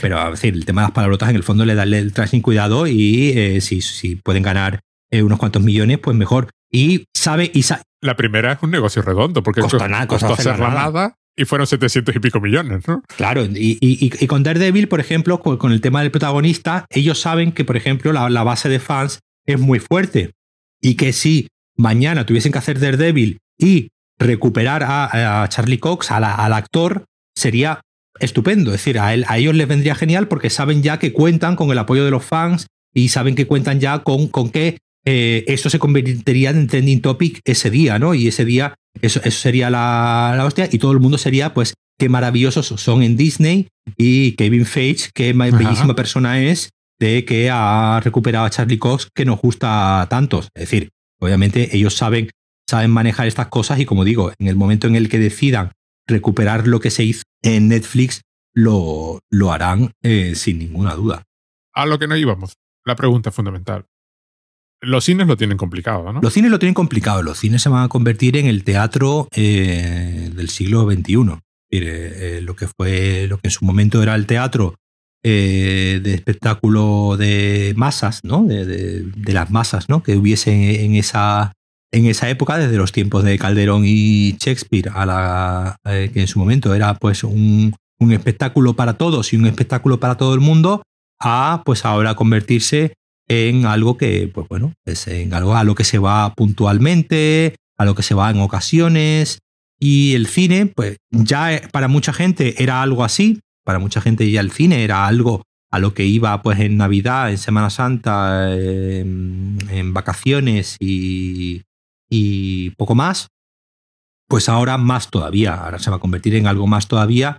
Y pues por un lado, yo creo que van a sobrevivir eh, los nichos. Ya hablábamos antes de cómo todo hoy en día está muy atomizado. Y por un lado, pues existirán los, eh, los cines de nicho, tipo, pues eso, tipo cines de cine de autor, cine de versión original, eh, un cine muy específico, en salas pequeñas, eh, con programación muy, muy escogida. Una cosa que, que, yo, que yo lamento, yo lamento mucho que muchas, eh, que muchas cadenas de cine no estén, no estén apostando es por el tema de las reposiciones. Es decir, se podrían, se, ahora que tenemos muchas salas eh, muertas de risa, hay muchas salas vacías y muchas salas eh, con, con, películas que no interesan a nadie, porque por desgracia todo el cine que se está estrenando últimamente, pues es cine, la verdad, no demasiado interesante. Yo llevo sin ir al cine como tres meses, pero no tampoco por miedo, sino porque que tampoco se estrena nada que realmente me interese y me motive a ir a, a, al cine. A mí me pasa que no es por, no es por, es en parte miedo y en parte eh, no se estrena nada que tú digas, bueno, mm, si me voy a arriesgar, que sea por. Entonces, no, yo, yo este año, yo este año, las dos últimas, como digo, las dos últimas películas por las que sacrifiqué mi vida han sido la de Christopher Nolan y la de Woody Allen. Es decir, que bastante tontería sería ya morir por culpa de Christopher Nolan o Woody Allen. Eh, em, sobre todo por Christopher Nolan. Sobre todo por Christopher Nolan. eh, no, la verdad, a ver, yo te, yo te digo, yo fui a ver Tenet al, al, al cine pero, pero, pero, pero porque fue también porque, bueno, no sé, llevábamos eh, desde marzo, ¿no? Metidos en el. en casa. Ya que vas a ir al cine, pues que por lo menos que sea una película que por lo menos que sepas que va a ser muy ruidosa y muy explosiva y muy de, de estas que diga, bueno, pues por lo menos en el cine eh, eh, no tengo que estar bajando el volumen, ¿no? De, de, las explosiones y que por lo menos, pues bueno, a mí fue una película que me, que me, que me, parece una película entretenida, eh, está curiosa, eh, tú la odiarías totalmente, pero eh, no, no, es tampoco gran cosa, pero bueno, es de estas películas que como yo digo, pues para verla en el cine está bien. Obviamente es una película que si la ves en tu casa, pues te aburras como una, como una ostra, como nos ha ocurrido, ¿no? Con Wonder Woman, a todo el mundo menos a, menos a ti. Eh, el cine se, se, terminará convirtiendo en algo eh, desgraciadamente puntual, pues como digo, por un lado, eh, nicho, por otro lado, eh, el tema de los, de los reestrenos o de, o de, reposiciones. En Barcelona, por ejemplo, hay un, hay un cine, el Fenómena, que funciona muy, muy bien. Pues es un cine de reposiciones solamente. Entonces, cada semana, eh, pues, digamos, como estrena una, una película clásica, clásica en el sentido, si consideramos cine clásico, todo lo del de, eh, siglo XX, ¿no? Eh, eh, y entonces un cine que, que, que como digo, eh, estrena pues desde cine de terror, cine. tira mucho de la, de la nostalgia, ¿no? Tira mucho de la, de la nostalgia de, de, cierto, de cierto cine de los 80 también, pero mm, con bastante éxito. Es, es, una experiencia que tiene. de, hecho, mira, según estaba, estaba viendo ahora, ahora iban a poner Interstellar, 300 de Zack Snyder, In the Mood, In the Mood for Love. El crepúsculo de los dioses de, de Billy Wilder, eh, 101 mm. Dálmatas, La semilla del diablo. Eso es lo que tienen ahora mismo eh, en, en, portada. Uh -huh. eh, Pinocho, la de Pinocho la clásica, Manhattan de, de Woody Allen en versión 4K, eh, Planeta Prohibido, por ejemplo, la del, la del robot. eh, Planeta Prohibido, qué guay. Sí, sí. Aladdin. El robot. Sí, la del robot. La tempestad en el espacio. Eh, Víctor Victoria, es decir, eh. Víctor Victoria. Sí, sí, sí. Eh, te, te, te, van, te, van, haciendo. Entonces, es, es, un cine de programación, es un cine que, que, que, precisamente lo que hace es cuidar mucho la, la, programación de películas, a lo mejor de películas que tú llevas viendo toda la vida en el cine. Pues yo qué sé, a mí me ponen ahora mismo La Semilla del Diablo en un cine y oye, a lo mejor la, la, la he visto ya un montón de veces, pero la, el ver eh, La Semilla del Diablo en un cine, pues obviamente pues, pues debe ser toda una toda una, una experiencia. Mira, eh, por ejemplo, eh, mañana, sábado 16 de enero, ponen 101 dálmatas por la mañana, Amanecer de Murnau, que una película del 27. Star Trek 4, Misión Salvar la Tierra. La, la dirigida por la, esa dirigida por Leonard Nimoy, ¿no? El Nimoy, Baby sí, sí. Es una película del, del año de, de, de, 2017. In the Mood for Love y eh, Lux Eterna de eh, Gaspar Noé, una película del año pasado. Es decir, de todas formas, In the Mood for Love está muy sí, bien. Sí, sí, además que la acaban de reestrenar en una versión eh, en una versión restaurada y tal. Es decir, es un cine, es, un, es, un, es una sala de programación que lo que cuida precisamente es ofrecer, pues, pues caso, desde películas mudas del año 27 a eh, cosas como Star Trek 4, Misión Salvar la Tierra, a In the Mood for Love. Entonces. Sí, pero eso, eh, eso solo puede funcionar, quiero decir, eh, un cine más en plan uh -huh. boutique, ¿no? Pero eso solo como boutique del pan, ¿no? O sea, es que una cosa, eh, una cosa, pero eso solo puede funcionar en ciudades relativamente grandes. Porque para el resto del mundo nos tenemos que conformar con movie. Pero bueno, yo creo, yo creo que también muchas veces, es decir, eh, estos son sesiones únicas, es decir, tú puedes montar. Ah, solo está. Solo decir, está esta, eso, estas películas que te acabo de mencionar, de 101 Dálmata a Lux Eterna, esto es mañana. Entonces, una es a las 4, una es a las 11 de la tarde, o de 11 de mediodía, otra es a la 1, otras a las 3 de la tarde, otras a las 5 de la tarde, otras a las 7 y media y otras a las 9. Es una, sal, es una sola sala y, digamos, hay cinco sesiones y cada sesión es una película diferente. Entonces de, van repitiendo, a lo mejor alguna, pues eh, vuelven. Por ejemplo, mañana, el domingo ponen Interstellar eh, en versión 70 milímetros. Pues, eh, pues porque tienen un proyector de 70 milímetros. Han cuidado, han cuidado, pues eso, han cuidado ofrecer una experiencia. Han cuidado el ofrecer eh, una, es una sala única, es una sala, es una sala grande, eh, y han cuidado precisamente con lo que te digo. Hacen proyecciones en 35 milímetros eh, también, como en 35 y en 70, no es todo digital. Es decir, han cuidado una serie de, cosas que, obviamente, no te digo en este nivel, pero por ejemplo en Madrid no existe. En Madrid no existe algo, algo así. Ah, pensaba, ah, no, no pensaría. Claro, en Madrid, como, como muchos, pues eso, está en la filmoteca, que bueno, que tiene una buena mm, proyección, el Círculo de Bellas Artes, que también hace una programación así, pero digamos en plan, no sé cuántas eh, localidades tienes, pero es también siguiendo esta tradición del el cine grande, ¿no? De, de la, de la, además el cine con, con cortinas, ¿no? De esta de que eso, eso sí lo recordarás tú, ¿no? cuando, cuando los cines tenían sus cortinas y cuando iba a empezar la película, pues abrían las cortinas y eh, empezaba la proyección. Es decir, esta idea de, del, evento, ¿no? De, la proyección, de la proyección como evento, que bueno, pues que ¿no? Por, con el cine en centros comerciales, pues eh, se, había se había perdido un poco, ¿no? Las salas cada vez son más pequeñas y, y en los cines eh, de centros comerciales, pues suele haber una sala más o menos grandecita y después el resto son cines como salas como el salón de tu, de tu casa, ¿no? Entonces, eh, al final el cine se terminará convirtiendo, como digo, en, en algo, en algo de este tipo, ¿no? En, en, algo más para la experiencia de ir a ver unas grandes películas o, por otro lado, como digo, mm, pues un cine más de, de nicho de, pues como tú decías, ¿no? El Numax, aquí en Málaga tenemos el, el cine Albeniz, que, es del, además que es del Festival de Málaga, del Ayuntamiento, es decir, que tiene ahí parte de financiación eh, pública, que, es un cine muy, muy, muy específico y son salas pequeñitas que, digamos, se puede permitir una rotación, una rotación eh, mayor. Al final el cine, como digo, se terminará convirtiendo eh, en eso, en algo, en algo puntual y en algo marginal marginal en el sentido, pues como lo, como lo es el, teatro, ¿no?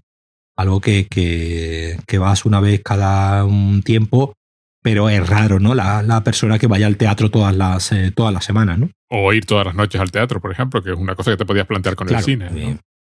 Y aquí además te estoy hablando, se estaba mirando los precios del fenómeno y están 7, 8 euros las entradas normales y eh, ya eh, la, de, la de Aladdin, no digo, la de eh, la de Christopher Nolan que te decía, Interstellar, la proyección de 70 milímetros ya son 12, 12 euros.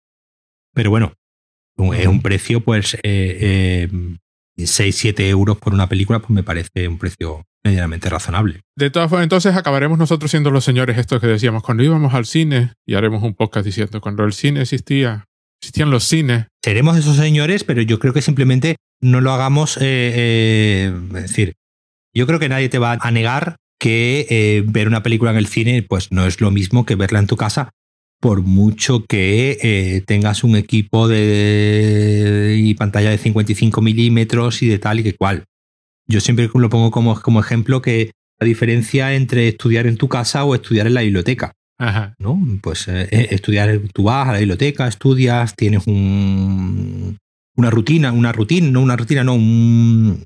me sale la palabra ahora un ritual, ¿no? Tienes un ritual de, de, vas, llegas a la biblioteca, eh, te sientas, te pones los cascos para no escuchar a nadie, o te pones tapones y repartes los libros.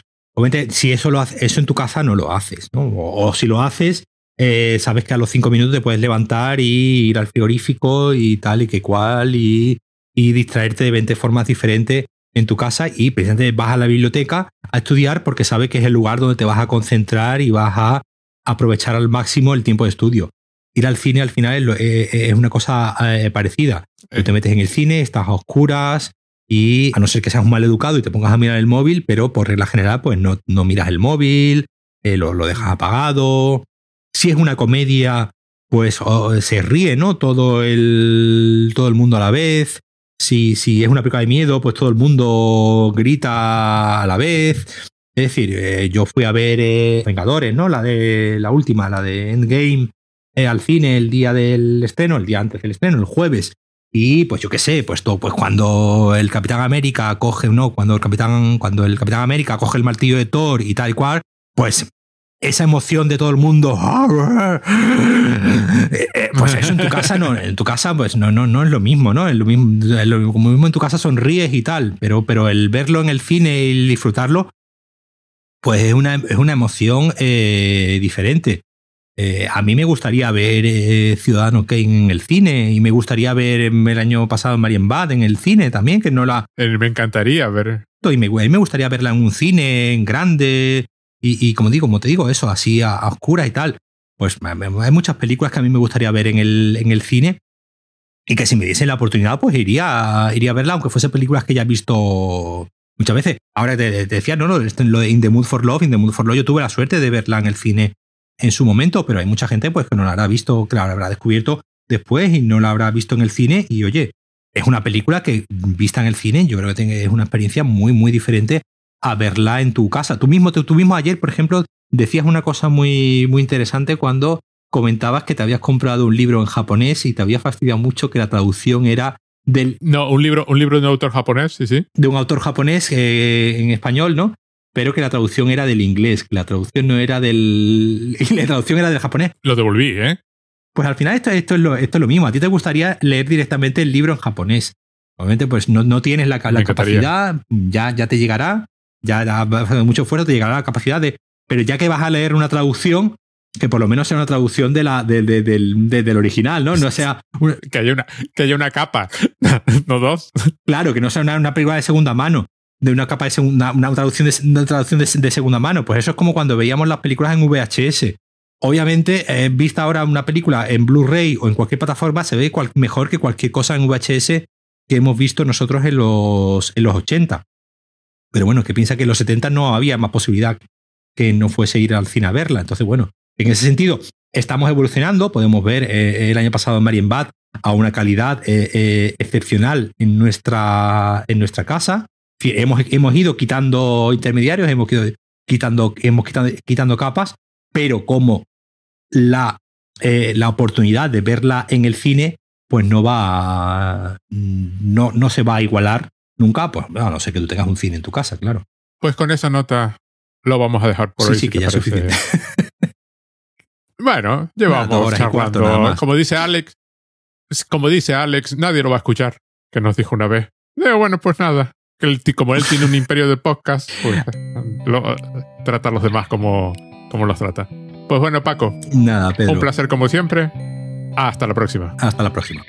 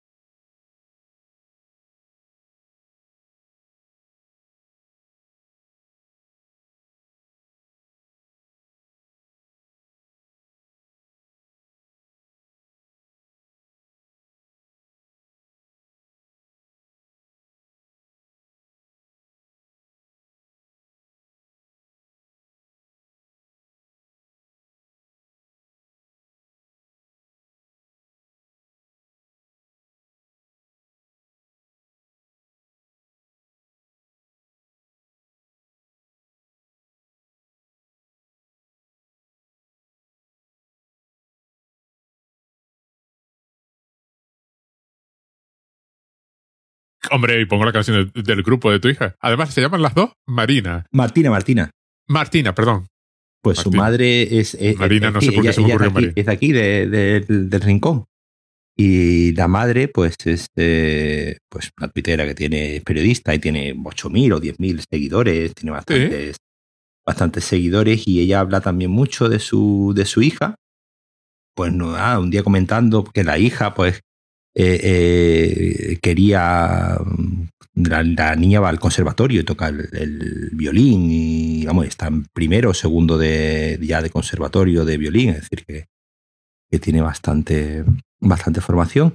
Y le escribí y le digo, oye, digo, a ver si un día nos eh, quedamos y que se conozcan, porque oye, lo mismo se, se caen bien o algo.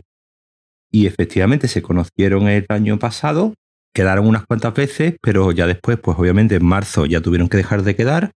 La gracia al final es que ella, bueno, la gracia, un poco putada también, eh, se acaba de mudar a Madrid y nosotros en septiembre nos hemos mudado. Eh, la gracia es que nos hemos mudado a la urbanización donde ella vivía a- hasta, hasta septiembre. Es decir, que si, que, que- que si no se llegue- hubiese mudado a Madrid, hubiesen sido ahora mismo vecinas y todo. Entonces, bueno, pues como ella ha estado aquí estas navidades, pues aprovecharon para quedar estas navidades y hacerse las fotos de, de promo que están en el... y se llaman las dos Y Martinas. se llaman las dos Martinas. Y el dúo no se llama The House Martin. No, estuvieron, estuvieron pensando varios nombres eh, para combinar, eh, eh, hacer el chiste con lo de Martinas, pero al final lo, lo dejaron, lo de- no, no quisieron abusar del chiste de que las dos se llaman Martina. Entonces, al final no, no- no han puesto ninguna referencia a Martinas. y tu hija es la que toca todos los Ella ha instrumentos. tocado todos los instrumentos, sí, creo que la otra Martina ha tocado alguna guitarra. La otra chica, la otra Martina, es la que ha, ha escrito la letra íntegramente y bueno, y, eh, bueno, pues ya también cómo se componen la- las canciones, ¿no? Pues una melodía a una, otra melodía a otra y, y entre las dos. Y la han hecho todo, lo hicieron todo, eh, digamos, mm, online, en el sentido de que eh, eh, grabó la voz eh, por un audio de WhatsApp y mi hija la estuvo montando en el Logic y ya en verano, ya pudieron quedar en verano para grabar la voz un poco más en, en condiciones y el resto sí, el resto lo grabó todo mi hija en su cuarto con su batería, su guitarra y su piano. De todas formas, no debemos olvidar el asesoramiento de... De Naum, hombre, por supuesto. No, ¿De no, desde el principio yo le, le estuvimos preguntando. De hecho, tuvo, tuvo algunos problemas técnicos, ¿no? Con el, con el Logic y Naum, pues estuvo ahí eh, un poco eh, asesorando y, y, bueno, mencionándole un poco, pues, obviamente, que es que aprendió Logic ella, ella sola. Pues salió una. Durante el confinamiento salió una versión de Logic, pusieron Logic, puso una versión de gratuita durante tres meses Ajá. puso que te, la- que te lo podías descargar y, y te venía una, una canción de Billie Eilish ya con todas las pistas para que tuvieses. Porque Billie Eilish, por ejemplo, eh, eh, claro, aquí hay que apuntar siempre a lo alto, ¿no? No, no se puede uno. También grabó su disco, ¿no? En, el, en su casa y con el hermano, pues obviamente tendrán equipos pues mucho más, eh, más potentes. Ahora, ahora tendrán equipos mucho más potentes. Cuando empezó, supongo que tendría lo normal. Pero, pero eso, que, que, que, que- que también usaba el Logic y, y tal, y de vez en cuando pues ponía, de hecho hay varias artistas, ¿no? Que, que sigue ella que, que de vez en cuando en Instagram pues ponen en las historias, ponen pues lo típico, ¿no? La pista del Logic y van explicando cómo hacen. Y de ahí le entró la curiosidad de manejar el Logic y se empezó a, porque primero empezó con el GarageBand, pero el GarageBand pronto se le quedó, se le quedó corto, ¿no? Es como si te pones con el iMovie y, y, Sí, sí. y después y después tienes que saltar al Final Cut. De hecho, creo que ahí le pasa lo mismo. Te- ya sabe manejar tanto iMovie como Final Cut, ¿no? Porque empezó con el iMovie también a montar vídeos y pronto se quedó corto y me dijo, no, no, tú enséñame Final Cut. Y le enseñé Final Cut y lo pilló también muy rápido. Con lo que nada, y a base de tutoriales en YouTube y de preguntarle a Naum, pues ha tocado todos los instrumentos, la ha mezclado, la ha producido y... Para que luego hablen de los jóvenes de hoy, ¿no? Porque a mí es una cosa que me hace gracia, porque da gusto. Además, tu hija que tiene un año menos que la Sí, mía, 14, 14, cumplió en octubre. para 15. Cumple 15 en octubre. Es decir, estamos hablando de personas que, que no levantan dos palmos del suelo. No, claro, la canción esta la, la, ha grabado teniendo 13, es decir que... Cuando tengan 25, llevarán 10 años Claro, yo, pienso, eso lo hablaba también con, con Naum, ¿no? Es decir, que eh, las facilidades, por ejemplo, que tienen ahora para hacer, eh, claro, eh, pues Naum tiene más o menos nuestra edad, ¿no? Es decir, que, ya es... la tuya, pero bueno, que ya, ya está, está ya más cerca de los 40 que de los 20, ¿no? Digamos. Ya, peina canas, vamos a decir. Claro, el, pues eso, el que lleva pues más de 20 años en esto de la, de la música y obviamente pues ha empezado de la manera totalmente tradicional de pues eso de, no de no existencia de ordenadores para montar eh, para editar nada a, ahora poder eh, grabar tú en tu casa con tus instrumentos eh, montarlo en tu ordenador y, que le puedas dar ya directamente a, a, publicar y que se publique en todos lados pues imagínate la, la diferencia. Eh, eh, eh, se combina la curiosidad natural de los 14, 15 años con la facilidad. Claro, las herramientas están todas ahí y son súper accesibles. Me recuerda la historia de estos niños, esta clase de niños en África que empezaron a montar como películas de acción, mm, imitando las películas de Hollywood, y les quedaban estupendas. Además, claro, una entre, entre el ingenio para encontrar las soluciones y y bueno, y que las herramientas están ahí, se pueden usar y son relativamente asequibles, ¿no? Eh, son asequibles, vamos a poner asequibles. Son, asequibles, pues bueno, a ver, esto está. Eh, eh, ahí hay. la guitarra que tiene es una guitarra que le compramos en ahora en por su cumpleaños en octubre, que es una guitarra de, de 500 euros. la batería, pues son 200 y pico euros un, lo, ha montado con un MacBook Pro, es decir, que cuesta un dinero, tiene una tarjeta de sonido, pues que cuesta también, es decir, que te pones a mirar el dinero que hay de, de, materiales y obviamente pues asequible no es, pero obviamente pues... Sí, pero por otra parte, si lo comparas, por ejemplo, eh, con el Final Cut, eh, mismo lo que hacía falta para editar hace 20 años. Comparas con lo que cuesta el alquiler de un estudio, no sé ahora mismo en cuánto estarán los precios de alquiler de un estudio, pero bueno, digo yo que, que, más de, digo, menos de 100, 200 euros al día no creo que, te cueste ir a grabar a un estudio. Pues ya vete una semana a grabar un estudio, pues ya se te va el dinero que tiene mi hija en su cuarto. Sí, y aparte de que en el estudio no podría experimentar para aprender, que esa es la gracia de todo el asunto. obviamente, eh, eso, eso lo he hablado también con, con Naum, que obviamente esto grabado en un estudio con la producción de un profesional guiando y, asesorando en el tema de la grabación. Esto lo ha, grabado, lo ha grabado todo ella también, digamos, a base de intuición. no, no, no, no hay. Ella ha visto tutoriales y ha visto cosas, pero obviamente aquí eh, lo que ha primado sobre todo es la intuición. De hecho, ahora ella la escucha y también te lo comentaba el otro día, empieza a verle fallos y empieza, y vamos, de hecho tuvo, tuvo el, día que se publicó la canción, tuvo ese, digamos, ese, ese bajón típico de vaya basura de canción, no me gusta nada, es horrible, eh, por favor retírala de Spotify, me dijo y todo. Y digo, no, no, no, digo, vamos que vamos a retirarla de Spotify, estás loca. Pero bueno, pero es, es, normal, es decir, es lo, es, lo, lógico y es lo sano también, ¿no? Es decir, el, Es la parte de ser artista, ¿eh? Y yo creo que es que es sano, es decir, el, verlo, ver, detectar los fallos y en esta siguiente canción que estén haciendo ahora, pues no volver a cometer esos fallos y bueno, para eso para eso hacen las cosas. Es que si estuviese satisfecho algo has hecho sí, mal. sobre todo si es la si es la primera vez que haces una, una canción, no es como eso eso comentaba Naum, Naum eh, eh, cuando él, bueno, que para que no sepa Naum, hacía las, eh, las canciones de Pocoyo, ¿no? Es decir, que, hacía no las canciones, sino toda la música de todos los episodios de, de Pocoyo, al menos de la primera, de la primera etapa, ¿no? De la, de la etapa inicial. Y, él contaba, claro, que ellos hacían una canción a la, prácticamente una canción a la semana. Era él y otro chico, tocando ellos todos los instrumentos, claro, pues imagínate la pericia que, que cogerían ya en componer, eh, grabar, producir y, dejar ya lista una canción, prácticamente una canción a la semana, una canción nueva a la semana. Pues, pues Ahí ya coges una, una, pericia y una soltura que obviamente pues con 13 años pues no se tiene. Sí, pero bueno, lo guay de empezar con 13 años es como hoy em, con este tipo de herramientas a mí me hace gracia porque me pasa un poco con mi hija.